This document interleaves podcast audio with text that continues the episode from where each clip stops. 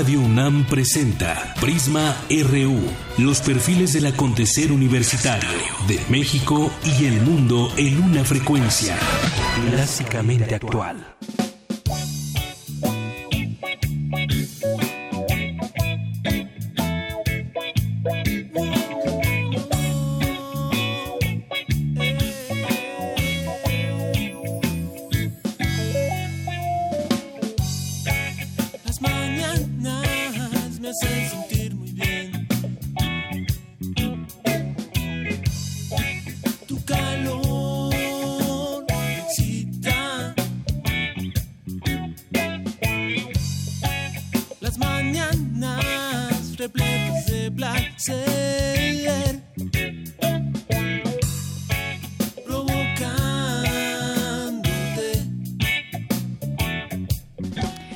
Tal? Muy buenas tardes. Les saluda aquí de Yanira Morán a nombre de todo este equipo aquí en Prisma RU de Radio UNAM. Y hoy arrancamos con música de los malditos hippies, esta canción que se llama Las Mañanas. Y bueno, pues eh, sus integrantes son Osvaldo Brambila, Joaquín Cornú, Edgar Medina, Omar Tercero, que está en la batería, y egresado de la FESA Catlán, y además compañero aquí de Radio UNAM. Esto que escuchamos, como les digo, es Las Mañanas que habito en tu corazón.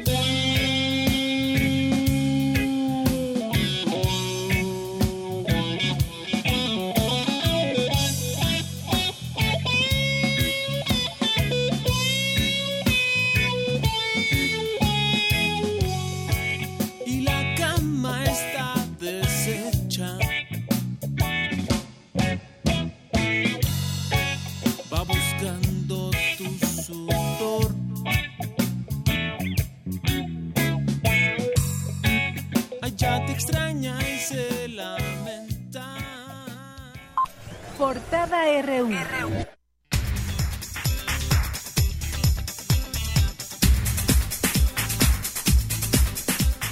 Y como todos los días, arrancamos con nuestra portada universitaria. Roger Bartra, doctor honoris causa por la UNAM, recibió el Premio Internacional Eulalio Ferrer 2016. Al entregar el galardón, el rector Enrique Graue destacó que el académico es el primer mexicano en recibir este reconocimiento. Que haya analizado al ser humano desde su propia concepción y su función con la sociedad y que haya procurado mejorar.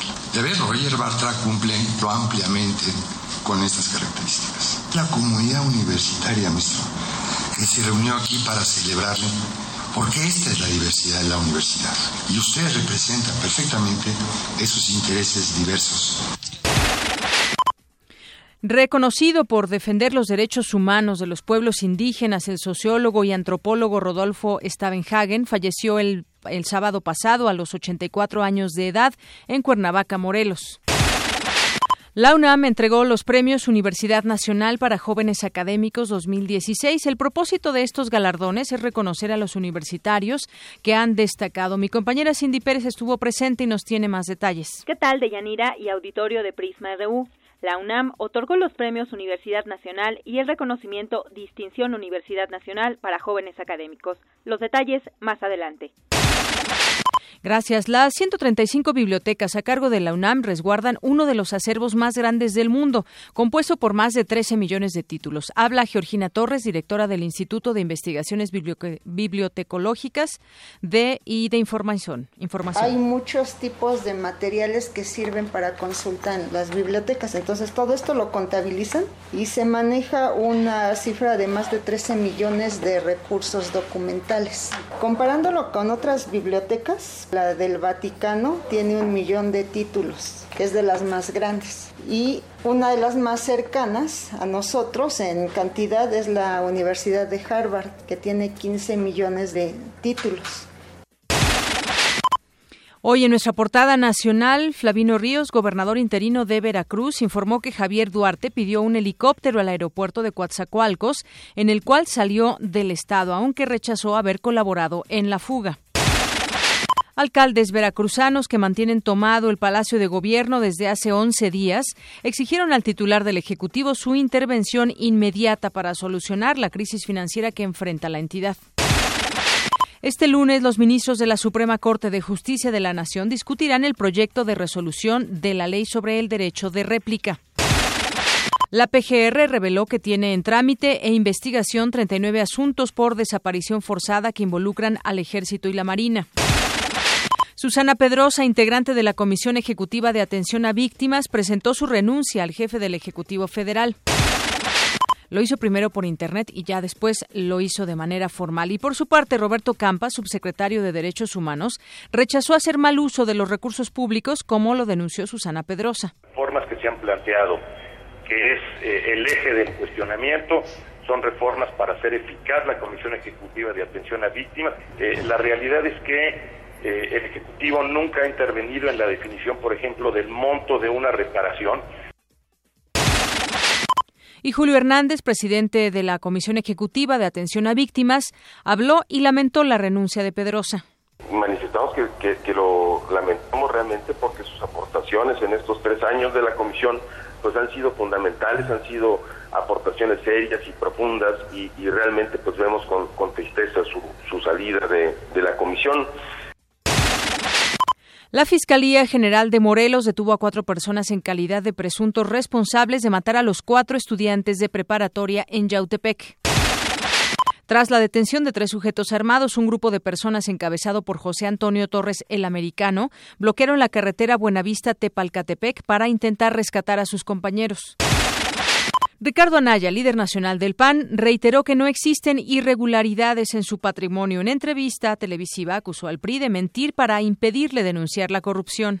Los que filtraron toda esta información creyeron que me iban a inhabilitar y que entonces yo ya no iba a poder denunciar la corrupción. No, yo voy a seguir exigiendo que el PRI deje de simular, porque lo que han hecho, hay que decirlo con claridad, es deshacerse de uno que otro corrupto que ya no necesitan.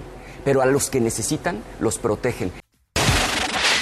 Margarita Zavala lidera la encuesta del Universal sobre preferencias electorales rumbo al 2018. Obtiene 30% de las preferencias. En segundo lugar se encuentra el líder de Morena, Andrés Manuel López Obrador, con 25%.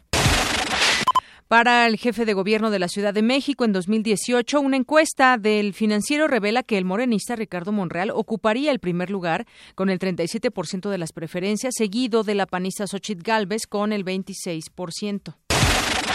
Y hoy en nuestra portada de Economía y Finanzas, el peso mexicano avanza con fuerza después de que el FBI resolvió que la candidata Hillary Clinton no será procesada por el uso de una cuenta de correo electrónico.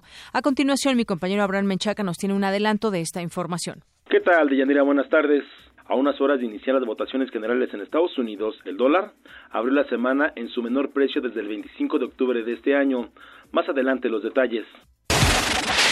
Gracias. Y el expresidente Carlos Salinas de Gortari señaló que más que modificar o anular el Tratado de Libre Comercio, lo que se necesita es negociar tratados complementarios para reforzarlo. El INEGI dio a conocer que el índice de confianza del consumidor en su comparación anual presentó durante el décimo mes del año una caída de 7%.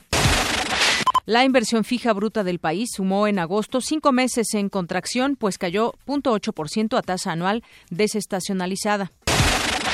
Hoy en nuestra portada internacional, luego de revisar miles de correos electrónicos, el FBI ratificó al Congreso estadounidense que no procesará a la demócrata Hillary Clinton. Al respecto, el republicano Donald Trump insistió que Clinton es culpable. Ahora mismo Clinton está siendo protegida por un sistema manipulado, es un sistema completamente manipulado. Lo he estado diciendo desde hace mucho tiempo. No puedes revisar 650.000 nuevos mensajes de correo electrónico en ocho días. No puedes hacerlo.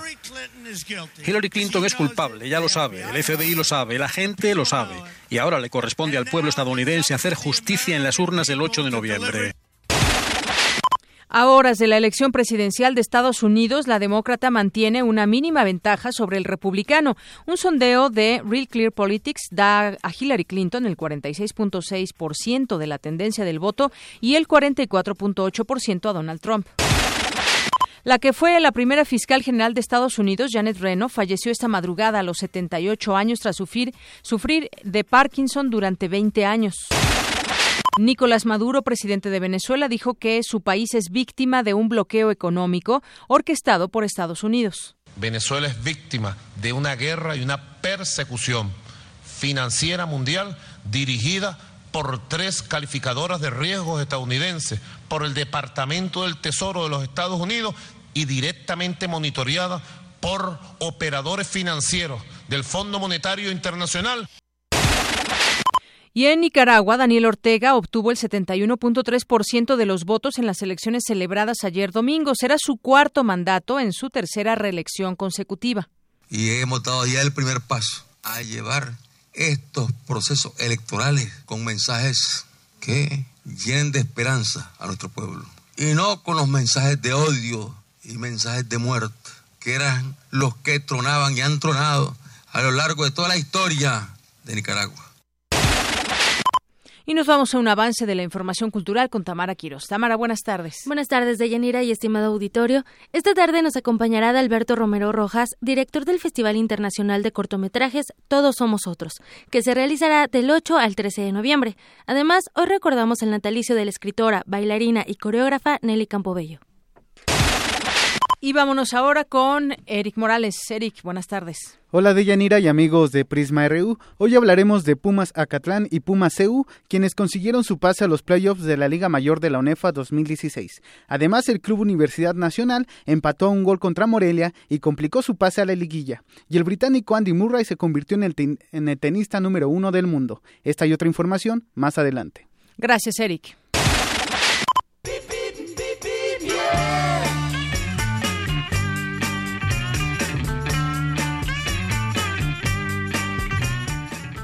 Y cómo anda el tráfico en algunos campus universitarios, para quien su destino es la Facultad de Ciencias Políticas y Sociales, encontrará buen avance en ambos sentidos del circuito Mario de la Cueva entre Investigación Científica y Avenida Insurgentes. Y misma condición vehicular muestra Avenida Guelatao en ambos sentidos entre Plutarco Elías Calles y Calzada Ignacio Zaragoza, vialidad inmediata a la FES Zaragoza. Y mientras tanto, para quien se dirige hacia, la preparatoria número uno, Gavino Barreda, encontrará circulación constante de Paseo de la Noria desde Ejido hacia Prolongación División del Norte.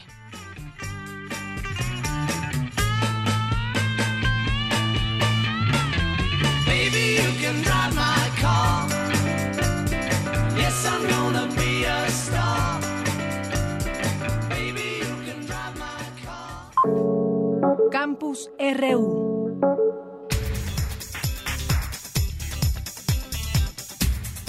Y arrancamos hoy con la vigésima segunda sesión sobre cumbre del cambio climático que pretende mantener el calentamiento por debajo de dos grados. Esto es una meta difícil de alcanzar, dicen especialistas. Adelante, Dulce García, con esta información. Deyanira, muy buenas tardes a ti y al auditorio. Este 7 de noviembre dio inicio la vigésima segunda sesión de la ONU sobre el cambio climático, COP22, en la ciudad de Marrakech, Marruecos. El lema en esta ocasión es el de justicia climática, pues regiones como el África subsahariana y Asia meridional son las que menos contribuyen con emisiones de gases invernadero, pero las que más sufren las consecuencias del cambio climático junto con otros países en desarrollo. Entre los objetivos de la reunión está elaborar programas contra el cambio climático, apoyar proyectos de energías renovables en África y facilitar la transferencia de tecnologías. Al respecto, habla el doctor Carlos Gay, coordinador del programa de investigación en cambio climático de la UNAM. Realmente los países más pobres en el planeta no son los que emiten más. Desde esa perspectiva, cualquier esfuerzo que hace un país incluyendo en este caso a México, por ejemplo, que tiene unas emisiones como de 1.5% de las emisiones globales, no viene a resolver el problema del planeta ni con mucho. Que si los países que más emiten, como pueden ser Estados Unidos, China, Europa en su conjunto, Japón, si ellos no reducen las emisiones, pues todos los países del mundo van a estar sufriendo las consecuencias del cambio climático. ¿Y esto qué quiere decir? Pues que la justicia climática pues no es muy justa en ese sentido porque va a afectar mucho más a los países en vías de desarrollo que a los países desarrollados. La cumbre pretende atender la problemática de los países más vulnerables al cambio climático y demostrar además que existen modelos innovadores de desarrollo sostenible capaces de mantener el calentamiento por debajo de dos grados antes de finales de este siglo, aunque a decir de Carlos Gay, quien fuera miembro del Panel Intergubernamental de Cambio Climático en 1992 y Premio Nobel de la Paz 2007, eso es muy difícil de alcanzar. Para empezar a disminuir las emisiones de gases de efecto invernadero en una trayectoria que lleve a la estabilización, seguramente vamos a pasar por temperaturas mayores. En este momento el planeta ya rebasó el un grado es muy probable que rebasáramos los dos grados e incluso más. Esto quiere decir que el planeta va a atravesar por barreras realmente muy calientes antes de que el planeta, digamos, tenga temperaturas que fueran razonables desde muchas perspectivas. Más de 30.000 expertos participan en la cumbre de Marrakech que durará dos semanas. Hasta aquí la información. Muy buenas tardes. Gracias, Dulce. Muy buenas tardes. Eh, gracias por esta información que sin duda pues mantiene a muchos países que se han comprometido con eh, en estas cumbres, en cumbres anteriores, con hacer cambios en sus gobiernos para pues mejorar ese tema del cambio climático. Pues muchas veces esta meta se vuelve muy difícil, muchas veces no se no se cumple eh, y bueno pues ahí está lo que opina este experto. Y bueno, vámonos ahora con mi compañera Ruth Salazar, el sociólogo Rodolfo Stavenhagen, profesor emérito del Colegio de México, fundador y miembro del Centro de Estudios Sociológicos de esa institución, falleció el pasado sábado a los 84 años de edad y mi compañera Ruth Salazar nos platica sobre su trayectoria. Adelante, Ruth. Reconocido por defender los derechos humanos de los pueblos indígenas, el sociólogo y antropólogo Rodolfo Stavenhagen falleció la tarde del sábado pasado a los 84 años de edad en Cuernavaca, Morelos. La oficina en México del Alto Comisionado de las Naciones Unidas para los Derechos Humanos en México expresó en un comunicado su profundo pesar por la muerte de Stavenhagen, el cual dice el doctor Stavenhagen hizo importantes contribuciones a la reivindicación de los derechos humanos de los pueblos indígenas de todo el mundo. Dentro de su connotada e ilustre labor, destaca su designación como el primer relator especial de la ONU sobre los derechos de los pueblos indígenas, cargo que desempeñó con gran capacidad y compromiso de 2001 a 2008. Stavenhagen nació en Alemania en 1932, de donde salió junto con sus padres en 1940 durante la Segunda Guerra Mundial rumbo a México. Realizó estudios de sociología en la UNAM, después cursó artes en la Universidad de Chicago. Obtuvo la maestría en antropología social en la Escuela Nacional de Antropología e Historia y el doctorado en sociología en la Universidad de París. Fue miembro del Sistema Nacional de Investigadores, docente en la UNAM y profesor invitado en las universidades de Harvard, Stanford, París, Ginebra y la Pontificia Universidad Católica de Río de Janeiro. Entre su obra destacan siete tesis equivocadas sobre América Latina, la cuestión étnica, derechos humanos de los pueblos indígenas, conflictos étnicos y Estado Nacional, así como derecho indígena y derechos humanos en América Latina. Fue fundador del Centro de Estudios Sociológicos de El Colegio de México, institución sor emérito y presidente de la Facultad Latinoamericana de Ciencias Sociales, de la cual recibió el título honoris causa. Obtuvo un sinnúmero de reconocimientos como el Souraski en Ciencias Sociales, Brutus Gali y el Martín Diskin de la Asociación de Estudios Latinoamericanos. Estas son las palabras de Stavenhagen al referirse sobre la evolución de la clase media mexicana. México se ha urbanizado, como dicen buena parte de la población anteriormente rural, o bien se ha trasladado a las ciudades, o bien se ha ido del país, y se ha ido como prácticamente refugiados económicos, migrantes obligados, porque ya la vida en el campo es prácticamente imposible para la gran mayoría de la población campesina que había antes. ¿Y por qué es así? Porque en algún momento dado el Estado y las cúpulas que deciden este, digamos, la orientación de las políticas públicas, decidieron desinteresarse del campo, cuando anteriormente era todo lo contrario. Para Rayuna, Ruth Salazar. Gracias, Ruth. Bueno, pues con estas palabras eh, nos despedimos también del propio Rodolfo Stavenhagen. Que en paz descanse. Y bueno, pues vamos ahora, y ya tengo aquí en nuestra cabina, le damos la bienvenida a Marcos Masari Iriart, director de la Facultad de Arquitectura y presidente del Consejo Consultivo del MUCA-CEU. Bienvenido, bienvenido, director. Buenas tardes. Muchas gracias, buenas tardes. Bueno, pues él vino porque nos va a platicar acerca de una exposición que mañana arrancará y estará durante varios meses, una exposición que se llama Escenarios de Transformación, Arquitectos UNAM, 1969-2015. Pues coméntenos un poco de qué tratará esta exposición, cuánto tiempo estará expuesta y todo lo que refiere a ella. Ah, muchas gracias. Pues esta exposición es un proyecto de la Facultad de Arquitectura. Es un proyecto que trata de acercarnos al trabajo que hacemos en, en la formación, en la educación sobre arquitectura con la vida profesional la práctica profesional es, eh, se consuma con, el, con, con la arquitectura y se llama escenarios de transformación la exposición porque eh, en la cotidianeidad vivimos en espacios arquitectónicos. Muchas veces no sabemos quién hizo el edificio, la casa en la que vivimos, pero eh, nos identificamos o no con el edificio, nos identificamos o no con el espacio. Entonces, ha habido grandes exposiciones sobre arquitectura, pero ninguna exposición que abarque en realidad este periodo. Pues muy interesante esto que nos platica, porque desde ese punto de vista, todos los lugares donde muchas veces pues trabajamos, vivimos o visitamos, pues tienen toda una, una historia y una planeación en su, en su tema arquitectónico. Y ese también es un programa de, de divulgación académica y que justamente detone la reflexión en torno a cómo la arquitectura también se va transformando a lo largo de los años. Exacto, la arquitectura se transforma y nosotros nos transformamos. De hecho, es una exposición que está planteada no solo para arquitectos, sino para la sociedad en general, en donde a través de ciertos sucesos que van marcando la vida de nuestra sociedad y que marcan también el paso del tiempo, vemos cómo la arquitectura ha venido evolucionando. Como, por ejemplo, el sismo del 85 nos hizo ver de una forma diferente la arquitectura o la crisis económica del 82, el cambio de modelo económico.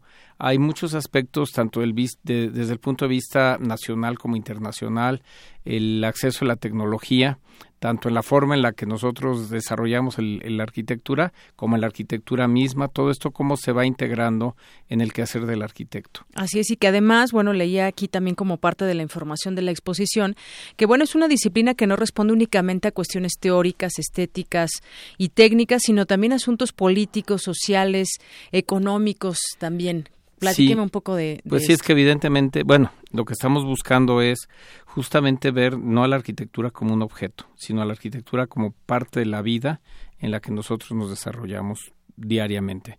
Y este proyecto lo, lo que implica es pensar, eh, siempre que hablamos de la arquitectura hablamos de los grandes, de las grandes obras. Y esto ha cambiado ha cambiado porque la sociedad requiere de arquitectos que presten un servicio a la sociedad y que tengan una perspectiva distinta. Y en este sentido, eh, tenemos en la exposición, va a haber, es un proyecto expositivo que reúne más de 60 generaciones, desde aquellos que los conocemos como referentes egresados de la universidad, podemos hablar de Abraham Sabludowski, Teodoro González de León, Ricardo Legorreta, hasta muchos que a lo mejor en la vida hemos oído hablar de ellos, ¿no? Pero que han dejado una huella importante, ¿no? Pues dejan una huella importante todos los días en la vida de la gente. Exactamente. O sea, tenemos eh, también algo muy importante es que hemos transitado del arquitecto a los despachos de arquitectura. Por ejemplo, tenemos a MMX, a DMP, a eh, Escobedo Solís, por ejemplo, que son, es un grupo muy, muy joven de, de, de arquitectos recién egresados, pero que nos, nos permite ver que más que las edades, porque tenemos de todas las edades, de todas las generaciones, los géneros arquitectónicos responden a esto que tú planteabas. O sea, por ejemplo, hemos dejado de construir grandes unidades habitacionales, pero sin embargo la vivienda es el género más importante. Hemos volcado nuestra atención hacia el espacio público, porque a través del espacio público es donde en realidad generamos una vida que está cambiando y está modificando los patrones de conducta de la gente y las formas de vivir en relación con la calidad de vida y con nuestra eh, relación como personas. También, desde luego, tenemos los aspectos ambientales, que hoy son tan importantes y lo cual tenemos una conciencia en general, la sociedad habla de una cultura ambiental, pero cómo nuestra vida cotidiana y la arquitectura en la que nos desarrollamos también tiene una incidencia sobre los aspectos ambientales. Y esto hace que los géneros vayan cambiando. Por ejemplo, este, tenemos dos ejemplos de, de mercado tenemos un mercado y la central de abastos, por poner un ejemplo, cuando en realidad eh, en los años 50 se construyeron todos los mercados de México, ¿no? tenemos hospitales y, ya no solo hablamos de hospitales, sino hablamos de los tres niveles de salud. Y la perspectiva, por ejemplo, ahora cómo ha cambiado con el eh, eh, con la esperanza de vida hablamos ahora de la tercera edad como una parte fundamental de lo que tenemos que abordar en un futuro. Cuando hablamos eh, eh, de, por ejemplo, de edificios religiosos, también estos tienden a desaparecer, en tanto que tenemos otros muy importantes como son corporativos, oficinas, eh, infraestructura. Por ejemplo, se está presentando un egresado nuestro, hizo el proyecto del aeropuerto Monterrey. O sea, en realidad es una exposición que muestra todos los géneros, pero para entender cómo estos han evolucionado, o sea, no es la obra arquitectónica per se, sino cómo estos evolucionan para atender a las demandas de la sociedad. Así es, la vida va cambiando y con ello también la, arquitectura. Y dentro de esta exposición también van a haber conferencias, conversatorios, talleres. ¿Qué es lo que podemos encontrar? Permanentemente. ¿Cuánto tiempo? Sí, permanentemente. Este es un proyecto académico que durará de aquí a marzo y permanentemente habrá eh, desde luego una serie de actividades que se pueden seguir a través del Facebook de la facultad o a través del Twitter arroba faunam-mx. Y en este sentido, eh, pues es interesante cómo se fue desarrollando la exposición, porque tuvimos un primer grupo curatorial, por ejemplo, en donde había estado integrado por cuatro personas que era el arquitecto, que es el arquitecto Gustavo López Padilla, Lucía Cesati, el arquitecto Norato Carrasco, y poco a poco nos fuimos dando cuenta que para poder realmente difundir el mensaje que estábamos buscando, era necesario incluir a un grupo de curadoras, que son Isaura González y Alejandra González Olvera, y después partimos cuando llegaron los museógrafos nos dijeron, a ver, Germán Rostán y Paul Esquivel llegaron y nos dijeron, esa no es la forma de transmitirlo, lo ven solo como arquitectos. O sea, lo tienen que ver cómo se, cómo se da el mensaje para que en realidad no sea una exposición de obras de arquitectura, sino realmente cómo es, por eso el nombre de escenarios de transformación, cómo se viene a dar esto. Y eso hizo que hiciéramos un grupo enorme en donde participan arquitectos, investigadores, profesores de la Facultad de Arquitectura, en donde finalmente el grupo somos alrededor de 40 personas. Muy bien. Y esto es porque nos damos cuenta de lo complejo que es transmitir una idea y no encerrarnos en lo que habitualmente hacemos de se presentan una cantidad importante de obras de arquitectura. Muy bien, entonces a partir de mañana en el Museo Universitario de Ciencias y Arte en Ciudad Universitaria, a partir de mañana a la una de la tarde estaremos ahí y hasta el mes de marzo estaremos difundiendo todas las actividades o si nos siguen desde luego por las redes sería muy importante para nosotros. Claro que sí y ahorita vamos a, compartir también este su, su Twitter y así que invitamos a toda la comunidad universitaria y al público en general a que vaya al museo y conozca mucho más de cerca todo esto que nos está platicando, que lo va a poder ver ya en exposición y que puedan formar parte también de todas estas actividades. Y yo creo que de una reflexión. La exposición, la muestra tiene como fundamento, es un espacio de reflexión entre lo académico y la práctica profesional. Es un espacio que nos habla de la labor de la universidad una vez que los egresados son arquitectos, una vez que los egresados entran al trabajo profesional y cuál es la perspectiva de los egresados de la, de la universidad. Muy bien, pues seguramente eh, le irá muy bien a esta exposición con todo esto que nos platica. La invitación queda abierta y yo pues me resta más que agradecerle. Muchas gracias por venir a platicarnos hasta aquí a, Prisma RU de Radio UNAM sobre esta exposición. Al contrario, gracias a ti y a toda la audiencia. Gracias a Marcos Mazar Iriart, director de la Facultad de Arquitectura y presidente del Consejo Consultivo del MUCA, del Museo Universitario de Ciencias y Arte en Ciudad Universitaria. Gracias. Gracias. Queremos conocer tu opinión. Síguenos en Twitter como arroba PrismaRU.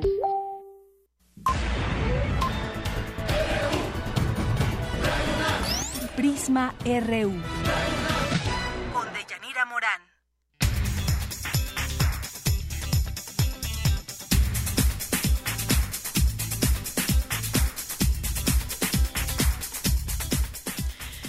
Y continuamos nosotros aquí en Prisma RU, una con 31 minutos. Bueno, estuvimos el viernes ahí en la Facultad de Odontología. Mi compañera Susana Antoni nos tiene información justamente sobre esta facultad. Adelante, Susana. Buenas tardes, Deyanira. Gracias a nuestros radioescuchas por seguirnos. Les platico que el equipo tecnológico que posee la Facultad de Odontología, así como los conocimientos y la gran disposición de sus estudiantes y pasantes, se abren al público en general para ofrecer servicios odontológicos de gran calidad por precios muy módicos. Para ser atendido, en primera instancia, se tiene que acudir a la clínica de admisión, recepción y diagnóstico.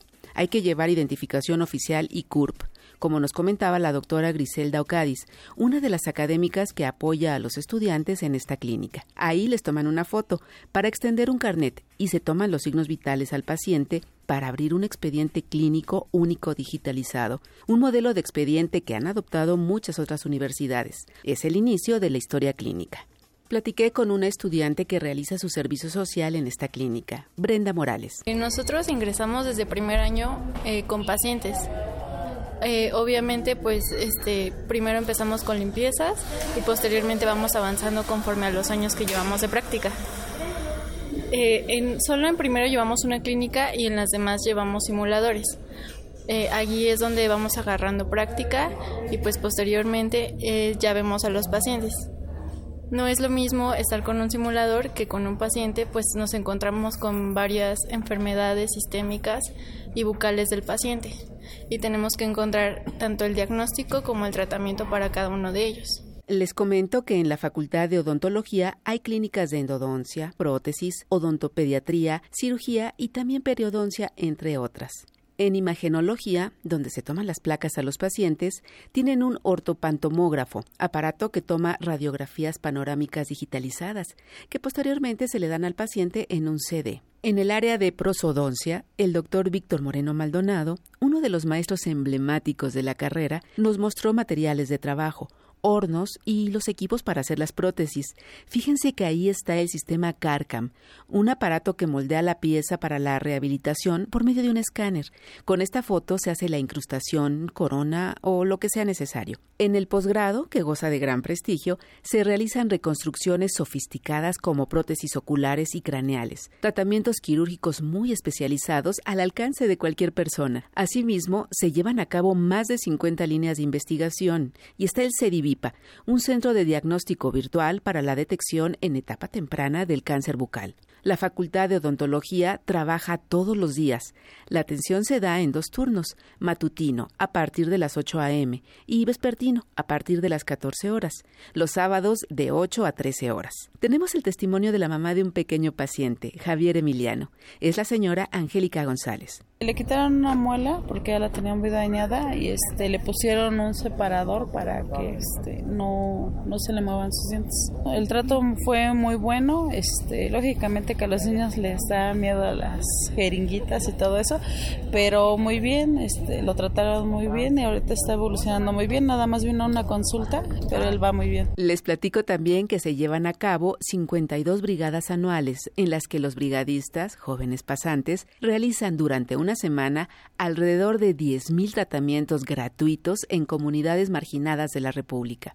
También existe un programa permanente en el Estado de México y se tiene un convenio con el DIF en el Estado de Morelos.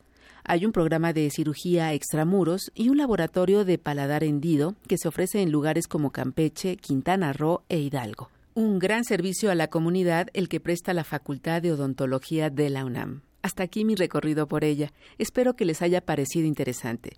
Soy Susana Antoni para Prisma RU. Muy buenas tardes. Gracias, muy buenas tardes a nuestra compañera Susana Antoni. Y nos vamos con más información. Con el fin de analizar y debatir el papel del Estado en la sexualidad, se celebró el Coloquio Internacional de Estudios de Género. Ahí estuvo mi compañera Cindy Pérez, que nos tiene esta información. Cindy.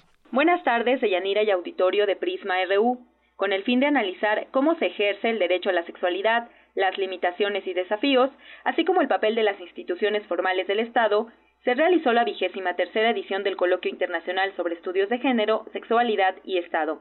Al inaugurar el encuentro, el coordinador de humanidades de la UNAM, Alberto Vital Díaz, resaltó las acciones que realiza la institución en materia de género. Por lo pronto, en esa concreción, en ese eh, ir aterrizando cosas, pues tenemos una Tarea muy próxima, el día 8 de noviembre, presentar ante la primera comisión de las dos que revisarán eh, la conversión del Programa Universitario de Estudios de Género en Centro de Investigaciones de Estudio de Género, que este proceso de conversión del programa en, en centro se ve fortalecido conceptual, argumentativamente, gracias a esta continuidad de este trabajo. Conferencia magistral Imaginarios sexuales de la libertad, performatividad, cuerpos y fronteras, la doctora Leticia Sapsay, investigadora del London School of Economics and Political Science, señaló que la política no empieza ni termina en la política dirigida o donde el Estado sea el interlocutor. No es que yo estoy diciendo todas las políticas tienen que estar o todo lo que es político tiene que estar dirigido al Estado. Que muchas políticas y muchas, digamos, muchas formas de activismo que no han tenido al Estado como interlocutor, ni les ha interesado tener al Estado como... Y que está ok y, y está genial que estén. El tema es que hoy tenemos esta escena donde el Estado está tomando, digamos, es un actor promoviendo esta escena. El coloquio internacional sobre estudios de género, sexualidad y Estado concluye el día de hoy con la mesa Diversidad Sexual y con la presentación del libro Falotopías, Indagaciones en la Crueldad del Deseo del doctor Rodrigo Parrini. Hasta aquí el reporte de Yanira. Muy buenas tardes. Muchas gracias, Cindy. Y nos vamos ahora con mi compañero Abraham Menchaca porque el inminente triunfo de Hillary Clinton terminará con la incertidumbre que vivió el peso frente al dólar. Adelante, Abraham. ¿Qué tal, Deyanira? Buenas tardes. A unas horas de iniciar las votaciones generales en Estados Unidos, el dólar abrió la semana en 18 pesos con 60 centavos, su menor precio desde el 25 de octubre de este año. Esto después de que el FBI resolvió que Hillary Clinton no será procesada por el uso de una cuenta privada de correo electrónico. Las encuestas y escenarios de analistas señalan que la candidata demócrata obtendrá el triunfo. Sobre los efectos de la elección en la moneda nacional, grupos financieros coinciden en que si gana Hillary Clinton, México estaría mejor mientras que con Trump habría un importante impacto negativo.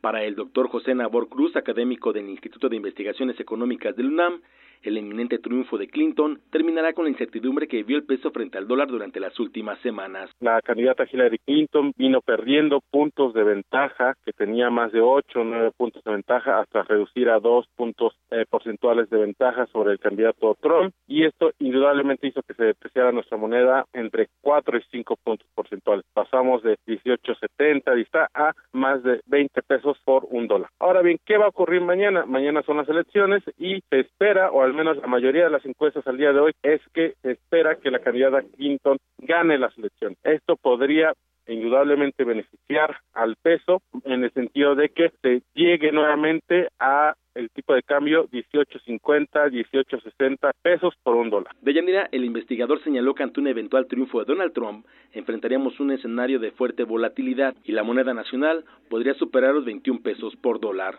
En el caso remoto, insisto, muy poco probable de que el candidato Trump gane, es evidente que estaríamos nuevamente ante un escenario de fuerte volatilidad, ataques especulativos muy fuertes hacia nuestra moneda y podría darse el escenario de llegar hasta un tipo de cambio de 21 pesos por dólar. Insisto, este escenario es muy remoto, muy poco probable de que ocurra y más bien se está esperando de que nuestra moneda en el transcurso del día mañana martes y sobre todo el miércoles ante el muy probable triunfo de la candidata Hillary Clinton pues se mantenga en ese rango entre 18.50 y 18.80 pesos por dólar. Deyanira, la información. Buenas tardes.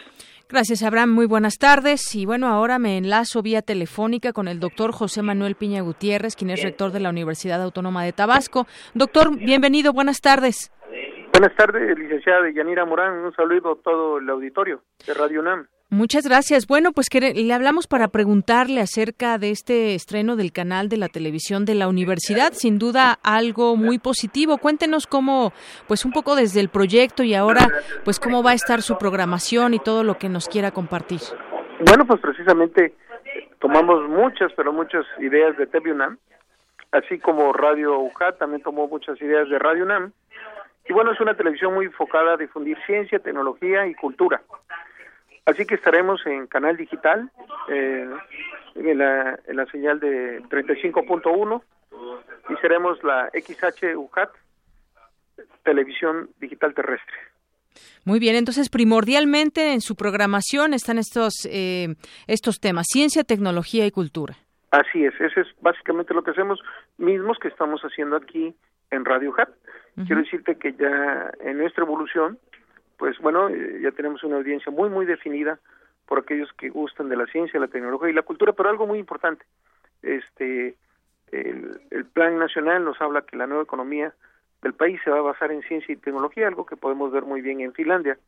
Entonces, qué importancia que las televisoras y radios universitarias difundamos ciencia y tecnología para que nuestros estudiantes, a través de los programas de Jóvenes por la Investigación, puedan desarrollar ciencia y tecnología que a su vez van a ayudar a la economía del país. Ahí también está el valor de nuestras radios y nuestros televisores de difundir ciencia y tecnología para formar las nuevas generaciones de investigadores. Muy bien, y platíquenos, ya arrancó esta televisora y de nueva cuenta, ¿en qué canal se va a poder ver?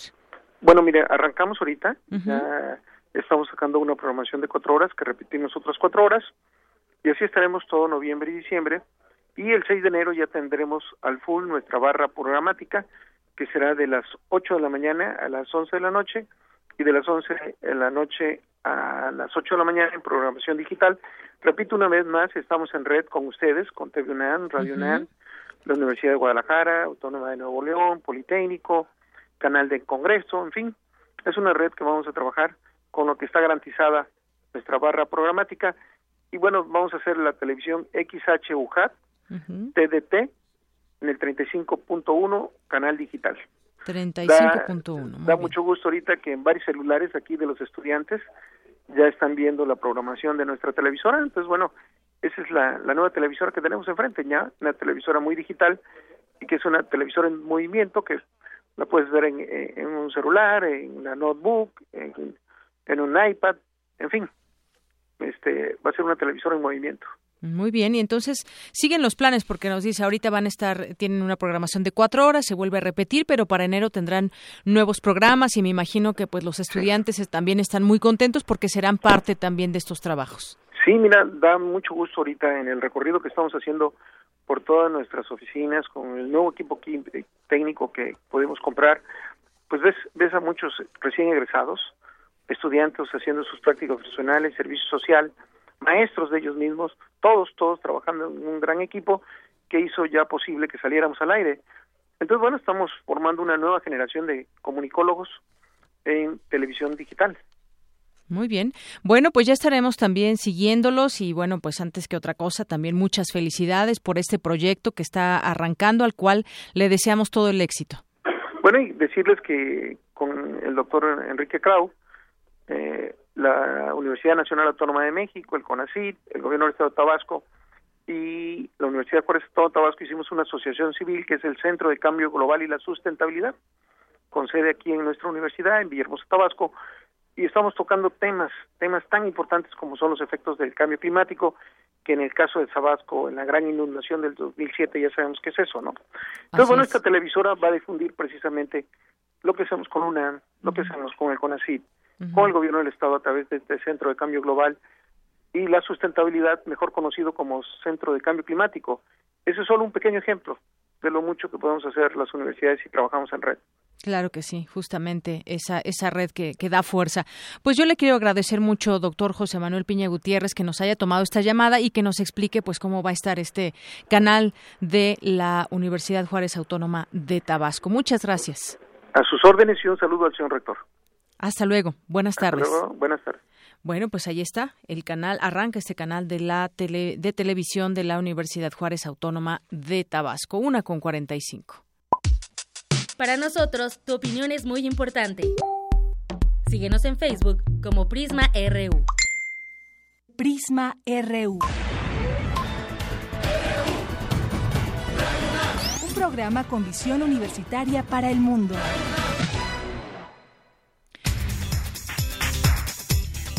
Bien, y continuamos aquí en Prisma RU. Ahora con la información nacional, pues ayer nos enteramos por vía Twitter de la eh, renuncia ahí en la Comisión de Atención a Víctimas, Susana Pedrosa, quien es doctora en Derecho y miembro del Sistema Nacional de Investigadores y ha tenido distintos cargos. Bueno, pues a través de su cuenta de Twitter informó de su renuncia con carácter de irrevocable, así lo tuiteó, al cargo que desempeñaba en la Comisión Ejecutiva de Atención a Víctimas. Esta renuncia se da tras la aprobación por el Senado de las reformas a la Ley General de Víctimas, las cuales modifican de manera significativa la estructura de dicha comisión, con lo cual deja de ser un organismo colegiado para convertirse en uno bajo la autoridad de un director ejecutivo. De hecho, con esta salida, solo permanecen ya en esta comisión el presidente, que es Julio Hernández Barros, y el comisionado Adrián Franco, del total de siete funcionarios que deberían integrar su estructura, la cual prácticamente nunca operó con todos sus integrantes debido a las sucesivas renuncias, eh, producto de las diferencias y enfrentamientos internos internos existentes. Y bueno, pues dio a conocer ahí en, sus, en su cuenta de Twitter varios mensajes dirigidos a diferentes funcionarios, empezando por el presidente eh, Peña Nieto, el secretario de Gobernación, Miguel Ángel Osorio Chong, y varios senadores, es lo, lo, lo que puso, y bueno, pues ha estado en algunas entrevistas señalando que pues eh, hay cosas que no, pues no le parecían ahí dentro, algunas diferencias con las cuales no se podría avanzar en estos temas, pero bueno, eso es lo que, lo que apenas apenas conocimos el día de ayer y vamos a ver qué va a pasar en esta en esta comisión tan importante para dar seguimiento a la atención a víctimas. Y bueno, en otras cosas, además uno de los señalados también es Roberto Campa, que por cierto hoy señala que la desaparición de los 43 estudiantes de Ayotzinapa es muestra de las carencias y retos en, en el sistema de seguridad y procuración de justicia en México. Admitió el subsecretario de Derechos Humanos de la Secretaría de Gobernación, Roberto Campa, esto en vísperas de que el país se ha sometido a un nuevo escrutinio internacional en la materia. La expresión del funcionario muestra coincidencias con la visión del alto comisionado de Naciones Unidas para los Derechos Humanos, Said Rad al-Hussein, quien en su visita de octubre de 2015 y el informe emitido un año después advirtió que el caso Iguala es un microcosmos de problemas crónicos que subyacen a la implacable ola de violaciones humanas que está teniendo lugar a lo largo de México. Eso es lo que reconoce, digo, importante reconocer todo este tema de problemas crónicos que aún prevalecen en nuestro país cuando se trata de hacer eh, pues eh, toda la investigación que quede completamente clara sobre casos como este. Además, el gobierno federal recién entregó a la Comisión Interamericana de Derechos Humanos un informe del caso en el cual asegura que ha atendido todos los indicios para dar con el paradero de los 43 normalistas y da a conocer varios aspectos, entre ellos las medidas cautelares dictadas desde 2014 y que se refiere a la búsqueda de los normalistas. También tiene que ver con la investigación de los hechos. Ambos aspectos están en manos del Ministerio Público y policías federales. Bueno, pues eh, lo que sucedió, dijo, también solo se puede verbalizar o explicar a partir de la irracionalidad de la violencia y ciertamente muestra una parte importante de los retos eh, de nuestro país. Pues así las cosas con este con este tema y en donde en Veracruz las cosas no pues no no caminan nada bien es en el tema de los ediles. Ya ve que estaban en Palacio de Gobierno de Veracruz. Bueno, pues ahora se pasaron a la Casa Veracruz, que es la residencia oficial del gobernador, y ahí alcaldes de los partidos Acción Nacional y del PRD tomaron esta Casa Veracruz después de que fracasó el diálogo con el mandatario interino Flavino Ríos Alvarado y el secretario de Finanzas y Planeación Antonio Gómez Pellegrín sobre el pago de 3.800 millones de pesos de recursos federales que no fueron entregados a los 212 ayuntamientos. Bueno, pues los alcaldes responsabilizan al gobernador interino, así como al tesorero de desviar recursos federales. El caso es que él habla y dice, yo no me he robado nada, yo quiero hacer las cosas bien y esperemos que caigan los recursos. Que por cierto, hoy en una entrevista, hoy en una entrevista decía que las autoridades portuarias facilitaron a Javier Duarte un helicóptero que lo trasladó a Coatzacoalcos, ya que no tenían conocimiento de que existiera una orden de aprehensión en su contra, dijo Flavino Ríos, gobernador interino de Veracruz pero él había declarado que no sabía nada. Ahora resulta que sí fueron autoridades aeroportuarias, pero que él no, pues no le facilitó nada, que no tuvo nada que ver con esta aeronave. Sin embargo, pues lo, lo, lo sabía y dijo que le pidió Duarte un helicóptero que lo trasladó a Coatzacoalcos, pero lo pidió directamente al aeropuerto. Pedía a la gente del aeropuerto que le dieran las atenciones de un gobernador porque no sabía que existía una orden de aprehensión. O sea que él sí le facilitó esta aeronave, pero no sabía que existía una orden de aprehensión. Aquí la pregunta sería, ¿le creemos? Una con cincuenta y uno. Arte y cultura.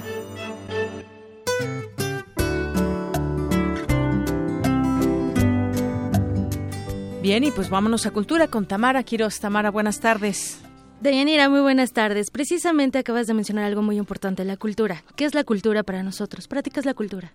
Bueno, pues es una, es una serie de, de, cosas que podemos con ellas convivir todos los días y que podemos analizar de una manera muy específica, pero pues la cultura está en todas partes, ¿no? Eso es lo, eso es lo fuerte y por eso duele cuando, cuando se dice que se va a hacer un recorte. Exactamente, son todos estos conocimientos que vamos adquiriendo a, la, a lo largo de nuestra vida. Eh, leer, trabajar, estudiar, viajar, todas esas formas y expresiones que vamos adquiriendo a lo largo de, nuestra vida. Y bueno, mientras que el secretario de Cultura, Eduardo Vázquez, pidió a las autoridades hacendarias no recortar el presupuesto al, al sector cultura, el jefe de gobierno Miguel Ángel Mancera declaró que el presupuesto destinado a la Ciudad de México se mantendrá y no afectará a este sector. Además, destacó que la capital mexicana es una de las ciudades con más museos en el mundo. Por otro lado, Nuria Sanz, representante de la UNESCO, instó a la Secretaría de Cultura para defender el presupuesto que junto con el turismo genera un Producto Interno Bruto importante sobre otros sectores. Sin duda este sector... Eh, como lo mencionas, Deyanira, es parte fundamental en la relación entre, entre esta cultura y el desarrollo de una ciudad.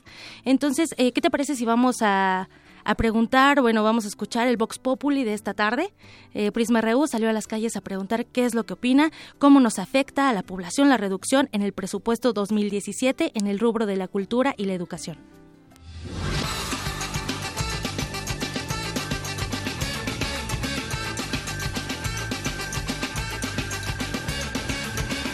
Pues muy mal, ¿no? Más que nada porque va a afectar a básicamente a todas las personas que, que les cuesta trabajo pagar lo que ya lo que ya tienen y pues ahora con una reducción pues imagínate peor tantito no creo que debería de pasar porque se está afectando a mucha de la gente que trabaja para ganar lo que necesitan es una parte mal porque a mi entender creo que el estado debe de apoyar un poquito más a lo que es la, la educación en sí porque para ser alguien o para sobresalir a nivel mundial creo que se debe de empezar primero por la educación, por cómo están educados los gobernados. Creo que es un punto muy malo en cuanto a, al presidente o a quien da esas, este, esa, esa economía a la educación. A mi entender es un error. Yo siento que está muy mal, ¿no? Pues sí, pues deberían de seguir dándole como un fondo más a la ciencia y a la cultura, porque al final de cuentas la cultura se está perdiendo cada día menos, cada día más se ve menos cultura que tiene la gente. Sí, no, pues ahorita pues lo único que yo veo de esto, pues que si están reduciendo esto, pues significa que quieren que la gente siga pues así de ignorante y sigan, para que sea oprimida y sigan abusando, ¿no?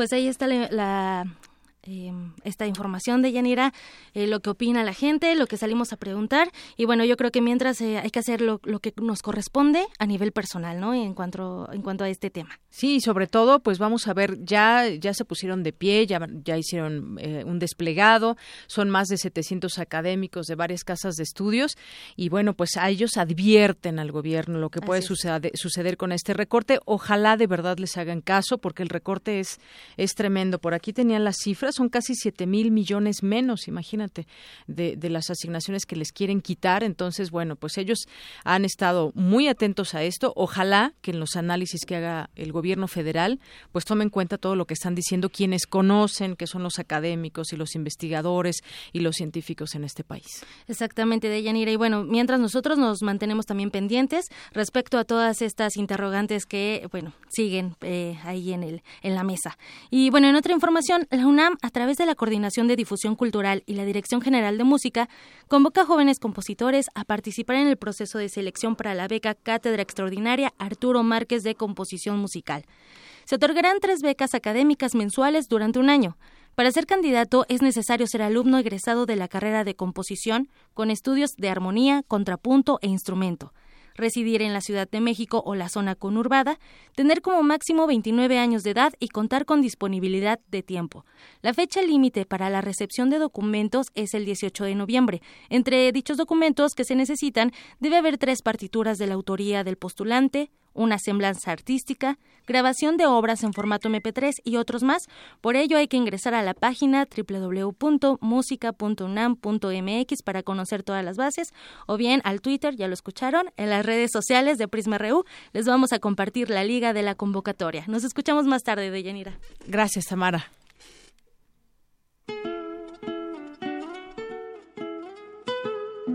El 7 de noviembre de 1900 nació la bailarina, coreógrafa y escritora mexicana Nelly Campobello. Pionera de la danza mexicana y una de las figuras más apasionantes de la cultura de nuestro país, es autora de Cartucho, Relatos de la lucha en el norte de México y Las manos de mamá. Zarpazo RU.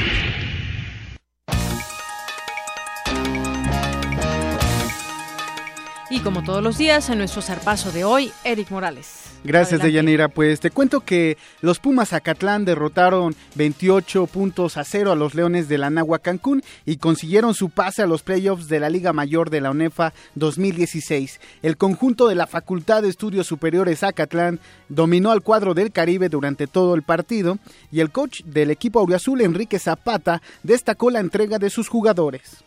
Claro, era este, vivir o morir, ¿no? Y, este, creo que los chavos se enfocaron en eso, estaban concentrados y, sabiendo que este juego era el más importante de toda la temporada, ¿no? Por todo lo que implicaba. Vamos a ver resultados para, para ver a, quién visitamos. O sea, de ahorita en adelante lo que nos resta es ir avanzando y, y ir visitando a los siguientes. Por su parte, el coreback de Acatlán, Sergio Martínez, quien además conectó tres pases de anotación, aseguró que los felinos pelearán por el campeonato. Sí, una victoria bastante importante. Nos mete pues en la vista grande, que es lo que queríamos. Y pues lo trabajamos, creo que lo merecemos bastante bien. Digo, pues qué gran satisfacción, ¿no? O sea, fue una gran diferencia a pesar de que ganamos la semana pasada, de cómo jugamos la semana pasada, cómo jugamos ahora. Y pues qué mejor, ¿no? Que a los que se van, despedirlos en casa ganando y en playoffs, ¿no? Pumas Acatlán, que terminó con un récord positivo de cinco juegos ganados y cuatro perdidos, visitará en los cuartos de final de la postemporada a los auténticos Tigres de la Universidad Autónoma de Nuevo León. El encuentro se llevará a cabo en el Estadio Gaspar Más en Nuevo León. Por su parte, los Pumas CU también calificaron a la postemporada a pesar de perder como locales ante las Águilas Blancas del Politécnico. El conjunto del coach Otto Becerril no pudo aprovechar su condición de local ante las Águilas y terminó terminó la temporada regular con un récord negativo de cuatro juegos ganados y cinco perdidos. Luego de este encuentro, el esquinero auriazule Emiliano Santino calificó como irregular la campaña de los Pumas. Este es el juego más representativo de, toda la nación y bueno, siempre se juega con el corazón y hasta el último segundo. Pues es un altibajo, los Pumas hemos tenido altibajos y bueno, esperar a resultados para ver si calificamos a los playoffs. En los cuartos de final de los playoffs, la escuadra del Pedregal se medirá frente a los Lobos de la Autónoma de Coahuila, a quienes visitarán en el, en el estadio Jorge Castro.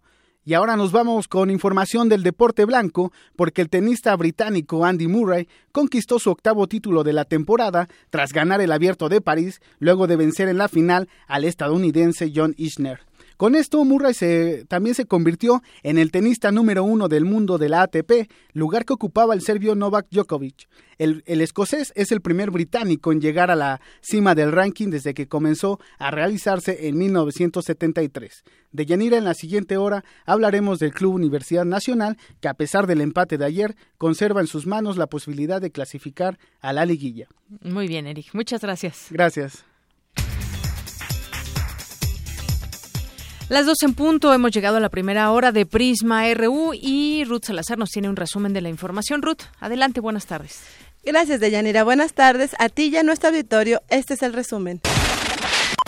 En entrevista para Prisma RU, Marcos Mazari Iriar, director de la Facultad de, Arquitectura de la UNAM, habló sobre los escenarios de transformación. Arquitectos UNAM 1969-2015, exposición que se exhibirá en el MUCA desde mañana 8 de noviembre y hasta el 11 de marzo de 2017 un proyecto de la Facultad de Arquitectura. Es un proyecto que trata de acercarnos al trabajo que hacemos en, en, la formación, en la educación sobre arquitectura con la vida profesional. La práctica profesional es eh, se consuma con el con, con la arquitectura y se llama escenarios de transformación la exposición porque eh, en la cotidianidad vivimos en espacios arquitectónicos. Muchas veces no sabemos quién hizo el edificio, la casa en la que vivimos, pero eh, nos identificamos o no con el edificio, nos identificamos o no con el espacio. Entonces, ha habido grandes exposiciones sobre arquitectura, pero ninguna exposición que abarque en realidad este periodo. En otro tema, el doctor José Manuel Piña Gutiérrez, rector de la Universidad Juárez Autónoma de Tabasco, ofreció detalles sobre el arranque de su canal de televisión universitario. Tomamos muchas, pero muchas ideas de TV UNAM, así como Radio UJAT también tomó muchas ideas de Radio UNAM. Y bueno, es una televisión muy enfocada a difundir ciencia, tecnología y cultura. Así que estaremos en canal digital, eh, en, la, señal de 35.1 y seremos la XH UJAT, televisión digital terrestre. Ya tenemos una audiencia muy, muy definida por aquellos que gustan de la ciencia, la tecnología y la cultura. Quédense con nosotros. En la segunda hora de Prisma RU el doctor Roberto Villers Aispuro, director general académico de la Asociación Nacional de Universidades e Instituciones de Educación Superior, nos dará detalles en torno a la Conferencia Internacional ANUIES 2016 que comienza mañana martes. Hasta aquí el resumen de Yanira. Buenas tardes. Gracias, Ruth. Muy buenas tardes. Vamos a hacer un corte en ese momento y regresamos con más información aquí en Prisma RU. Queremos conocer tu opinión. Síguenos en Twitter como arroba PrismaRU. Para nosotros, tu opinión es muy importante. Síguenos en Facebook como Prisma RU. De Chiapas, el rescate del mundo. El lugar que reúne a las voces. Jaculatoria, dícese de las oraciones de erección. Los y las poetas reunidos en un solo evento. Radio UNAM y Casa del Lago celebran 11 ediciones de Poesía en voz alta. Poesía en voz alta. Escucha nuestras cápsulas con la historia y poesía de los invitados nacionales e internacionales. Revive la mezcla de las emociones que solo un acto así puede provocar. Si es poesía, que sea en voz alta.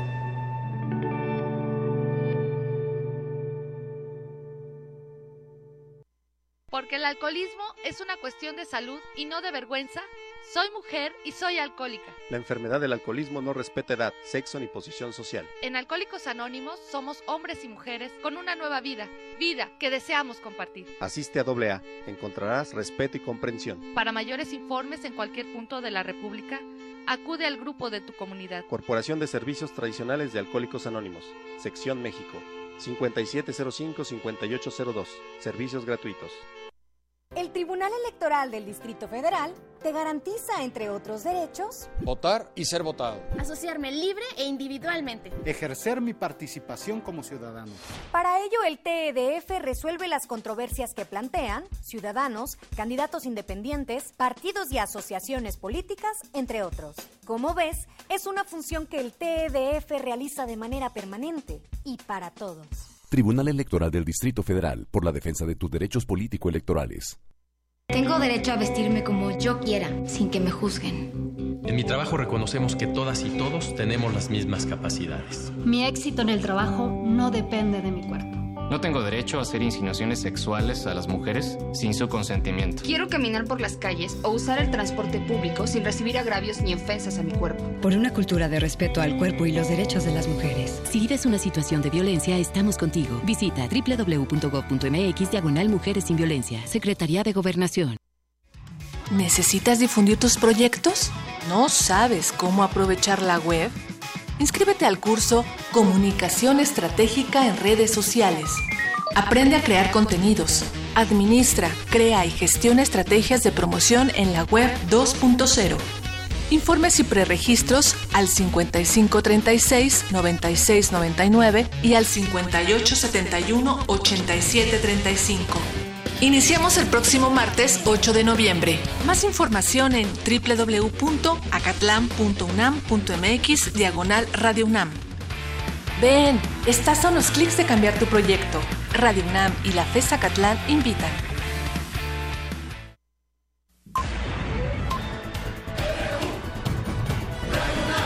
Prisma RU. Con Deyanira Morán.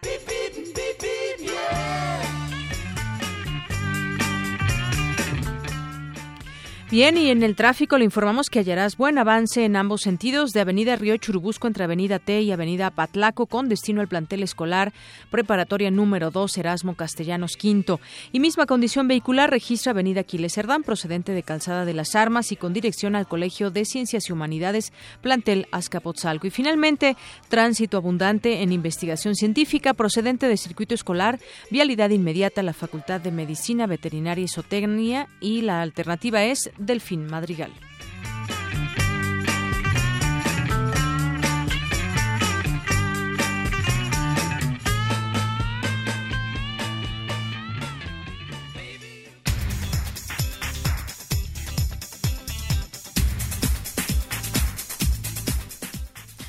Bien, son las dos de la tarde con siete minutos y vamos a platicar de la Conferencia Internacional ANUYES 2016, la educación superior en la Agenda 2030 para el Desarrollo Sostenible, que se llevará a cabo en el Palacio de Minería aquí en la Ciudad de México del 7 al 11 de noviembre. Y para platicar justamente del tema, ya tengo al doctor Roberto Viller Puro, director general académico de la Asociación Nacional de Universidades e Instituciones de Educación Superior. Doctor, bienvenido, buenas tardes.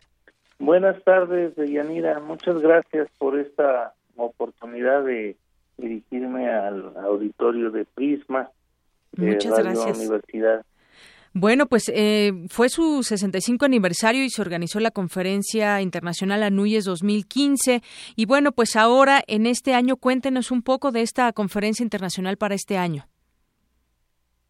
Eh, teníamos eh, en la NUYES eh, siempre una serie de espacios para discusiones específicas eh, sobre la educación superior, pero a partir del año pasado eh, configuramos un espacio en donde pudieran discutirse los grandes temas de la educación superior desde una perspectiva global e internacional. De tal suerte que esa primera experiencia el año pasado nos dio pie para empezar a configurar ya un espacio permanente eh, de discusión en México sobre estos temas de la educación superior. En esta edición del 2016, pues como oh, bien eh, lo anunciaste, estamos eh, abordando el tema de la Agenda 2030 para el Desarrollo Sostenible. Esto es cuáles son las contribuciones que la educación superior tiene eh, que hacer para el logro de estos objetivos de desarrollo sostenible. Y preparamos un programa eh, muy extenso en diferentes eh, formatos de actividades. Tenemos conferencias magistrales, la, la inaugural a cargo del doctor Mario Molina, luego hay un diálogo entre el responsable del programa de Naciones Unidas para el Desarrollo, el PNUD, está a cargo de pues de estos objetivos, del seguimiento de los objetivos, con el secretario de Hacienda y, Crédito Público de México, el doctor eh, José Antonio Mit. También tendremos una, eh, un evento que es eh, de gran importancia eh, en las regiones de la Unión Europea, América Latina y el Caribe, que es la segunda cumbre de consejos, eh, de presidentes de consejos de rectores eh, de estas dos regiones. tenemos confirmados 22 países y, y la, la conferencia, digamos, de magistral de este evento estará a cargo de la canciller eh, Claudia Ruiz Mació.